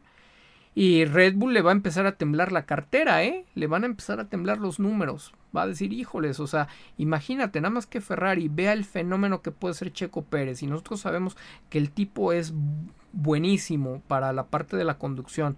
En una de esas se junta todo y se lo, y se lo lleva a Ferrari. Y así como ayudó a que nosotros alcanzáramos el campeonato, los mete en la pelea. No solo, ¿verdad? Pero, pero pues obviamente como, como parte integral que, que ha demostrado lo que lo que puede levantar a los equipos. No de gratis llevó a Force India también a, a ser el mejor del resto en algunas de las temporadas.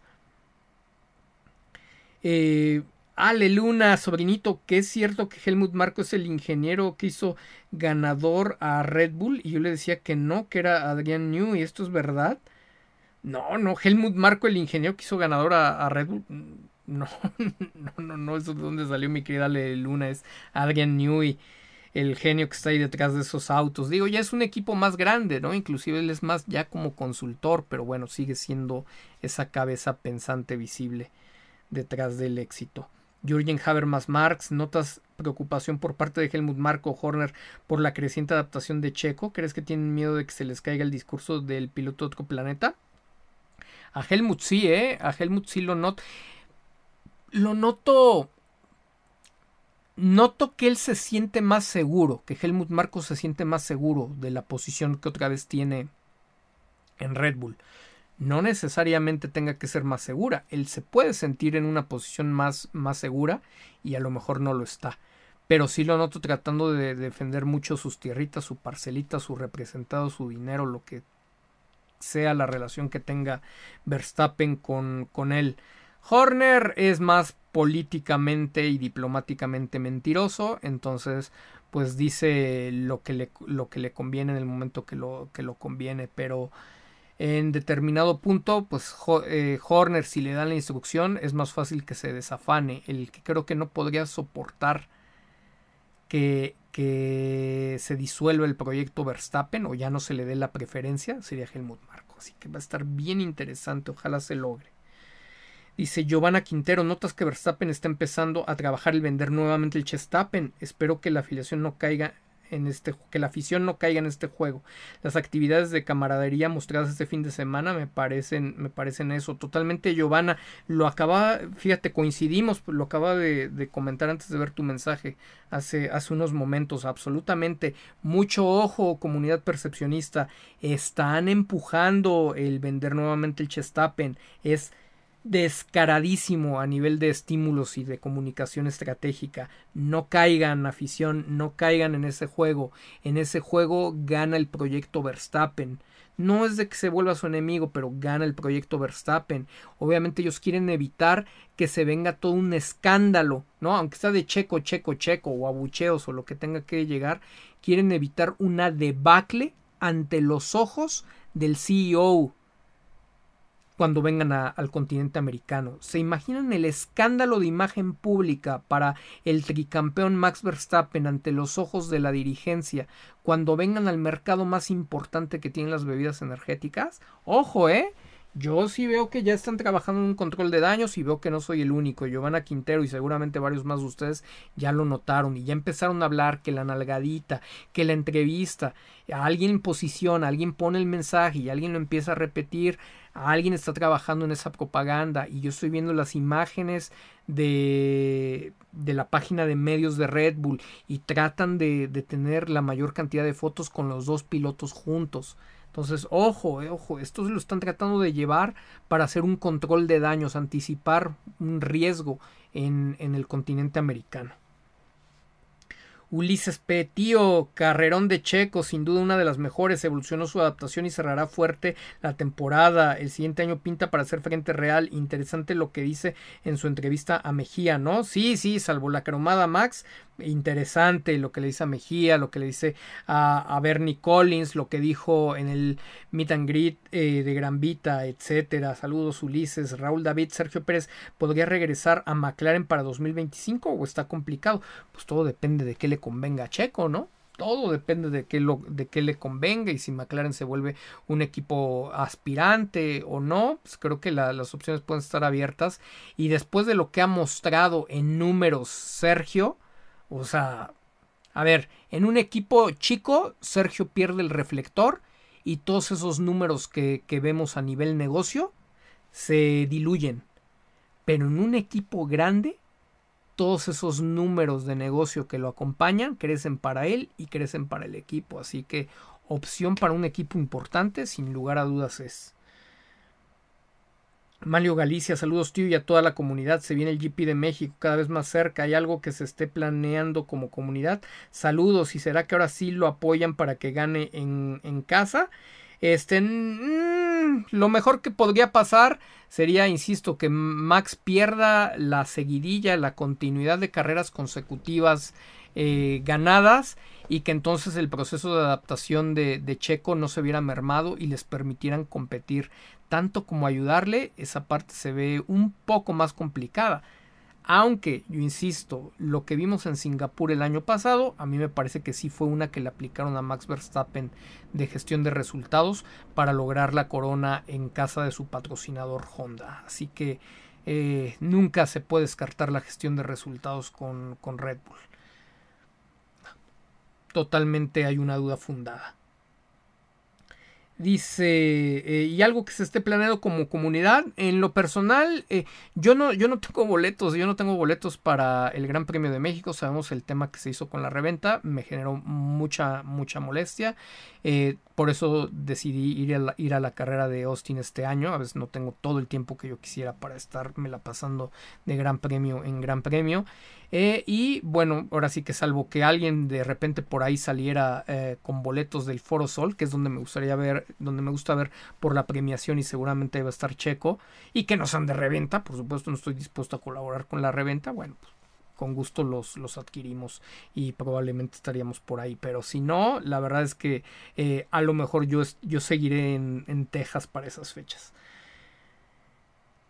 Dice Juan Eduardo Chávez, tío Tello, saludos, por fin se vio al checo como lo queremos siempre, a dar muchos likes, likes, likes, ¿cómo vamos con los likes? Eh, seguimos en gestión, modo gestión, tenemos el limitador de, velocidad, así ni penalización vamos a alcanzar, vamos, vamos con los likes. Lobotecre, saludos tío. Oye, pero lo que dices de Verstappen parece que es contradictorio cuando hasta la FIA le perdona sanciones. Eh, pero ¿de qué es? ¿De, de, de qué es contradictorio que la FIA le perdona sanciones. Ahí sí me, me, perdí en la conexión de la idea. Te mando saludos. Anaís Mireles, hola tío. ¿Qué opinas de la actuación de Albon y Williams hoy? Y ya si no es mucho pedir también de Liam y Piastri. Bueno, Albon, Albon está en otra liga. Albon es un conductor de otro planeta. No, Albon es un pilotazo. Así se le había visto. Desafortunadamente, eh, lo tóxico de Red Bull terminó destruyendo un tremendo talento eh, en Alexander Albon. O sea, qué necesidad de, de, estar alimentando, fomentando talentos si los vas a destruir de esa, de esa manera. Eh, no con un piloto talentoso, sino con un piloto al que le das absolutamente todo y que tiene un estilo de conducción antagónico con la mayoría de, de, toda la, la, parrilla. Entonces, eh, el talento de Albon siempre estuvo ahí, un piloto más talentoso que Gasly, sin ninguna duda. Eh, y pues afortunadamente ahora está teniendo este segundo aire, tuvo esta segunda oportunidad, está empujando los esfuerzos de, de Williams. Obviamente Logan está años luz de él, además está en su temporada debut. Y, y, bueno, grandioso lo que está haciendo también el director Bowles eh, en Williams. Creo que están haciendo una buena mancuerna entre todos. Y parece, parece, me da gusto porque creo que van a lograr sacar adelante a Williams y ojalá para que pueda regresar este nombre icónico ¿no? A, la competencia, a los lugares que le corresponden. En el caso de, de, Liam, lo habíamos comentado, creo que una gran carrera en general, un muy buen resultado, se acerca, se acerca a los puntos. Y Piastri, Piastri hoy tuvo una de sus carreras más complicadas, ¿no? Por lo menos de los últimos tiempos. Eh, el incidente ahí en el sobrepaso de Lando Norris, un poquito eh, acelerado quizá, precipitado, pero después un incidente que, que sí le costó, ¿no? Que sí le costó el, un mejor resultado con, con, Hamilton y que al propio Hamilton, bueno, pues le costó una penalización. Andrew 32, somos como las fufurufas, nos dan la labia y caemos literal. Ojo, ojo, para que no pase lo que dice Andrew. Eh, sí somos como las fufurufas, o sea, no sé exactamente qué son las fufurufas, pero medio, medio me lo imagino. Eh, luego, luego nos hablan tantito al oído, nos hablan bonito y ya caímos, ya caímos. Cuidado con el Chestapen, cuidado con el Chestapen, está calculado para hacer un control de daños, un, una gestión de riesgos sobre el posicionamiento uh, mediático y el valor de marca cuando vengan sobre todo a las carreras del continente americano. No cedan, que continúe esa presión contra Red Bull, que continúe esa presión contra Max Verstappen, una presión saludable. No recomiendo abucheos, recomiendo el checo, checo, checo, para que más bien en lugar de perder el tiempo y la energía abucheando a Max Verstappen, se invierta eh, maximizando la presencia de Sergio Pérez. Eso sería lo más inteligente y estratégico que se podría hacer. Oscar Toledo, tú, este, eh, tío Tello, mañana veo el directo, muchas gracias por tu tiempo, te dejo mi like, saludos desde Edmonton, Canadá, gracias Oscar, saludos hasta Edmonton, Canadá, con cariño, te vemos por acá, Alexia Linares, tío Tello, ¿qué argumento recomiendas que los aficionados podemos poner en las redes de Red Bull y Ferrari pidiendo checo, eh, checo a Red Bull? pidiendo chico Red Bull, ¿qué hashtag puede, puede ser? Eh, bueno, en el, en el, en el, en el de, en el de Red Bull, ya, ya sabemos que podemos hacer la, la presión, ¿no? De, de Red Bull fuera de América, una, una cosa por el estilo, y de, y de Ferrari, pues algo que se relacione, ¿qué podría ser? Eh, checo en rojo, no sé, no sé, déjenme pensar o, o, pongan propuestas ustedes. Recordemos que los hashtags entre más cortos sean y más contundentes tienen, tienen mayor impacto, ¿sale? Eh, Gerardo Rojas, mi querido Gerardo Maestro Tello, tus análisis siempre muy precisos y sobre todo vislumbrando lo que va a pasar. Marco ya no se ve tan eufórico, parece que el desarrollo de Checo le preocupa. ¿Qué opinas? Me parece que sí, Gerardo, me parece que, que lograron encontrar algo ahí con Checo para lo que resta de la temporada y no dejaría de ser complicado si Checo logra empezar a ganar carreras y logra competir con Max en este cierre porque ya no nada más sería la expectativa de principio de temporadas, podría afianzar el tema que bien dijo Checo. Si yo ya me di cuenta que en igualdad de condiciones puedo ganar carreras, sé que soy capaz de hacerlo, ¿no? entonces, eh, sí posicionaría en, en, todo el imaginario que Checo verdaderamente tiene la capacidad de, de, ganarle a Max Verstappen y entonces el paso siguiente sería ir en contra de la narrativa, en eh, modificar en el imaginario colectivo lo que decía nuestro amigo F1 Tweets, la inconsistencia. Pero paso a paso, ¿no? Eh, llegamos más lejos. Entonces, lo primero es tener los resultados, aunque sea inconsistentemente, que ratifiquen que Checo Pérez le puede ganar a Max Verstappen, primero en el día perfecto y luego en cualquier día. Ese, ese sería un ideal. Y si, y si logra abonar, si logra anticipar a que ese escenario empiece desde esta campaña, tiene mejores posibilidades de pelear por el campeonato en la próxima temporada, tiene más posibilidades de mandar un mensaje a la cúpula de Red Bull con Mislav, de decir, ve como si puedo, y de que entonces se replanteen algunos de los objetivos desde ahí arriba. O sea, sí hay, todavía hay valor, ¿eh? No es para echar no es para echar eh, en saco roto, para tirar a la basura lo que resta de la temporada. Checo tiene mucho que posicionar desde pista, recordemos que es lo que a él le gusta, ¿no? El único método que conoce. Es el, el resultado es el mejor de los tácticos, esa parte nunca, nunca se puede eh, omitir ni negar pero si va, si va de la mano con el trabajo que haces fuera de ella, pues tiene, tienes mejores posibilidades. Entonces, dentro de la pista, si empieza a tener los resultados, claro que pone a temblar a la cúpula, claro que pone a temblar a Marco y todo y toda la mafia de los Verstappen. Y, y, bueno, podría poner eh, mucha, mucha presión al proyecto para el próximo año. Patricia E, ¿qué tal Toto demeritando el récord de Max? Yo, yo ya dejé de reaccionar a las publicaciones de Red Bull Toxic Team. Ah, pues oigan, no es malo este de Red Bull Toxic Team. Ese, ese es bastante bueno, ¿eh? Yo creo que si se, si se ve apoyo a Checo y de la mano con un Red Bull Toxic Team, está muy interesante. Muy, muy interesante. Eh, si vuelvo será para pedir Red Bull, déjalos competir como, como Ferrari. Bien, bien, Pati, bien. Eh, Cindy Saldívar, querido Alberto, el próximo domingo es tu cumpleaños. Lástima que no hay carrera para festejarte en vivo. Gracias por acordarte, Cindy. Sí, un servidor, 44 años, este, ya de, de, vida, si, si, nos permiten llegar en, en, en, una semana. Número de Luis Hamilton, número de campeón, número de siete veces campeón. Eh, ya saben, ahí este les pasamos luego el número de cuenta por si quieren hacer llegar los regalitos. No, no se crean, no se crean. Con el, cariño un saludo, si se acuerdan de mí, si no no se preocupen, yo sé, yo sé que, que, cuento con el cariño de ustedes y siempre se agradece y siempre se valora con todo el corazón. Dice Eushel, aquí Michael saludando a la comunidad desde Suiza. Qué gusto escucharte. Michael, te saludamos hasta Suiza con un gran resultado que vivimos el día de hoy. Gustazo. Manlio Galicia, que se arme el festejo del cumple del tío. Gracias, gracias, Manlio. Chuy Zúñiga. Sin Checo, sin Checo llegará Ferrari. ¿Crees que pueda lograr ese campeonato tan anhelado, tío Tello? Ah,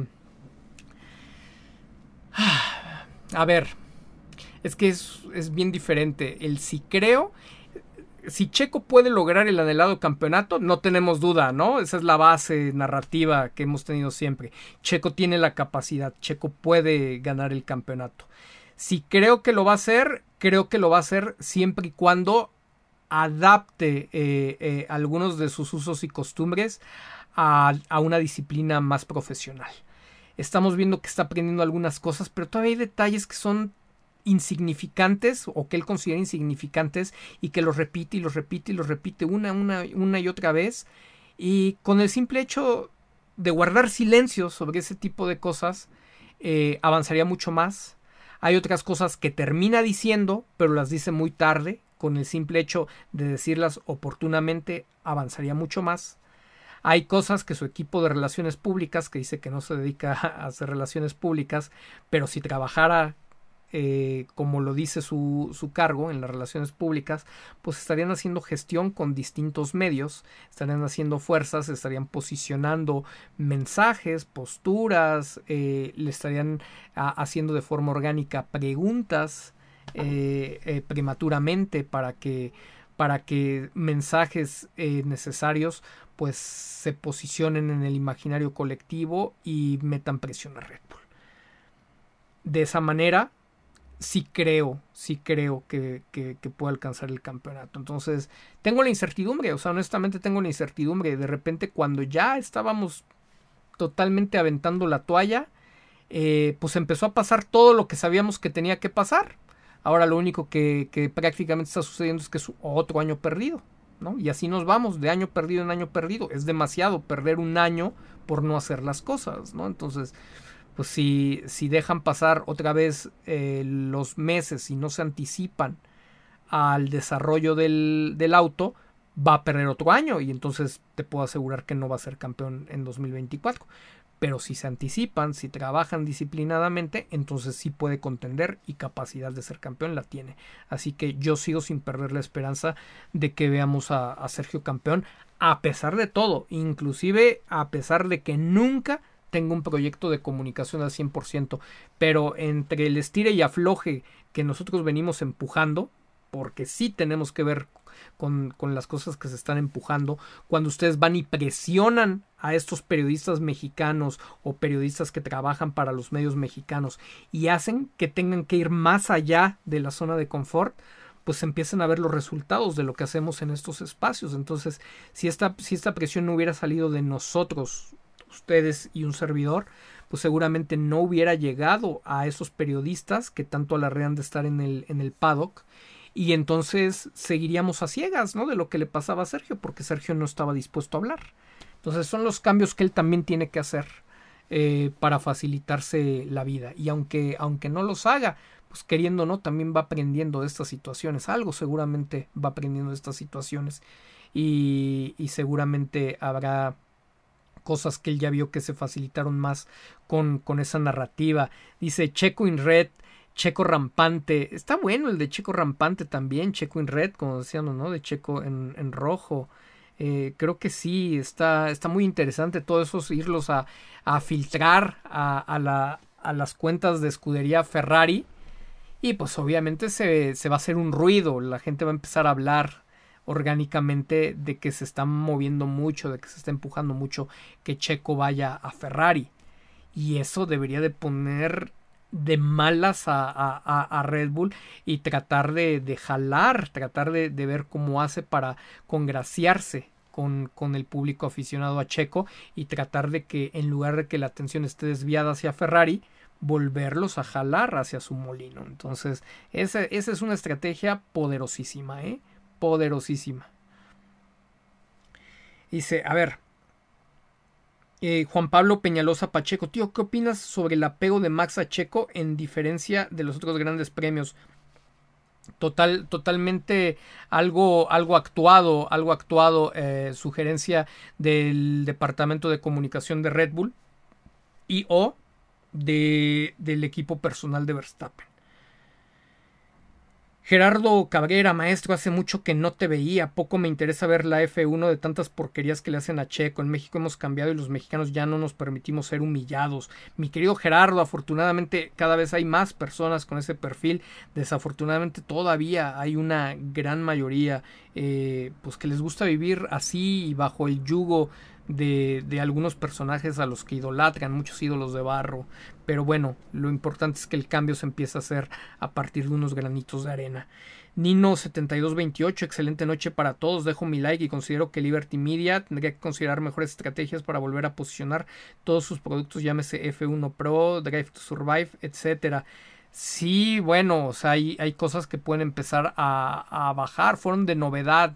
Eh, y lo de Verstappen no está ayudando mucho y lo, lo, están construyendo tan artificial que ni siquiera está sucediendo como en la época de Hamilton o en la época de Schumacher. A Schumacher de repente le salió un Montoya, eh, Hamilton pues por ahí también, de repente a lo mejor le salió una Ferrari o de Fettel o de Alonso. Eh, no sé, no sé, no sé, o sea, había, había opciones, de vez en cuando el propio Richardo, etcétera, pero lo que están haciendo es demasiado tóxico con, con Verstappen, tóxico hasta para la propia marca de Red Bull. Pablo Martínez, pobre Sainz, por si algo le faltara, lo asaltaron en Milán, le quitaron, le quitaron su reloj carísimo de París, afortunadamente no le pasó nada y agarraron a los asaltantes. ¿Cuándo fue eso, mi querido Pablo? Ya que estamos en el chismecito sabroso de, de lavadero, antes de la carrera, durante la carrera, el sábado, el viernes, ¿qué, qué sucedió? Eso no estaba enterado. Mario CD 77 en cuanto a desempeño en pista después de Arabia y Baku, la de hoy ha sido la mejor carrera del año para Checo. Grandes las batallas contra Sainz y Leclerc en una pista donde es complicado el rebase. Totalmente de acuerdo, Mario. Antonio Rebollar, bien dicho, tío, todos lo apoyamos y lo apoyaremos, pero ya se pasó de ejo.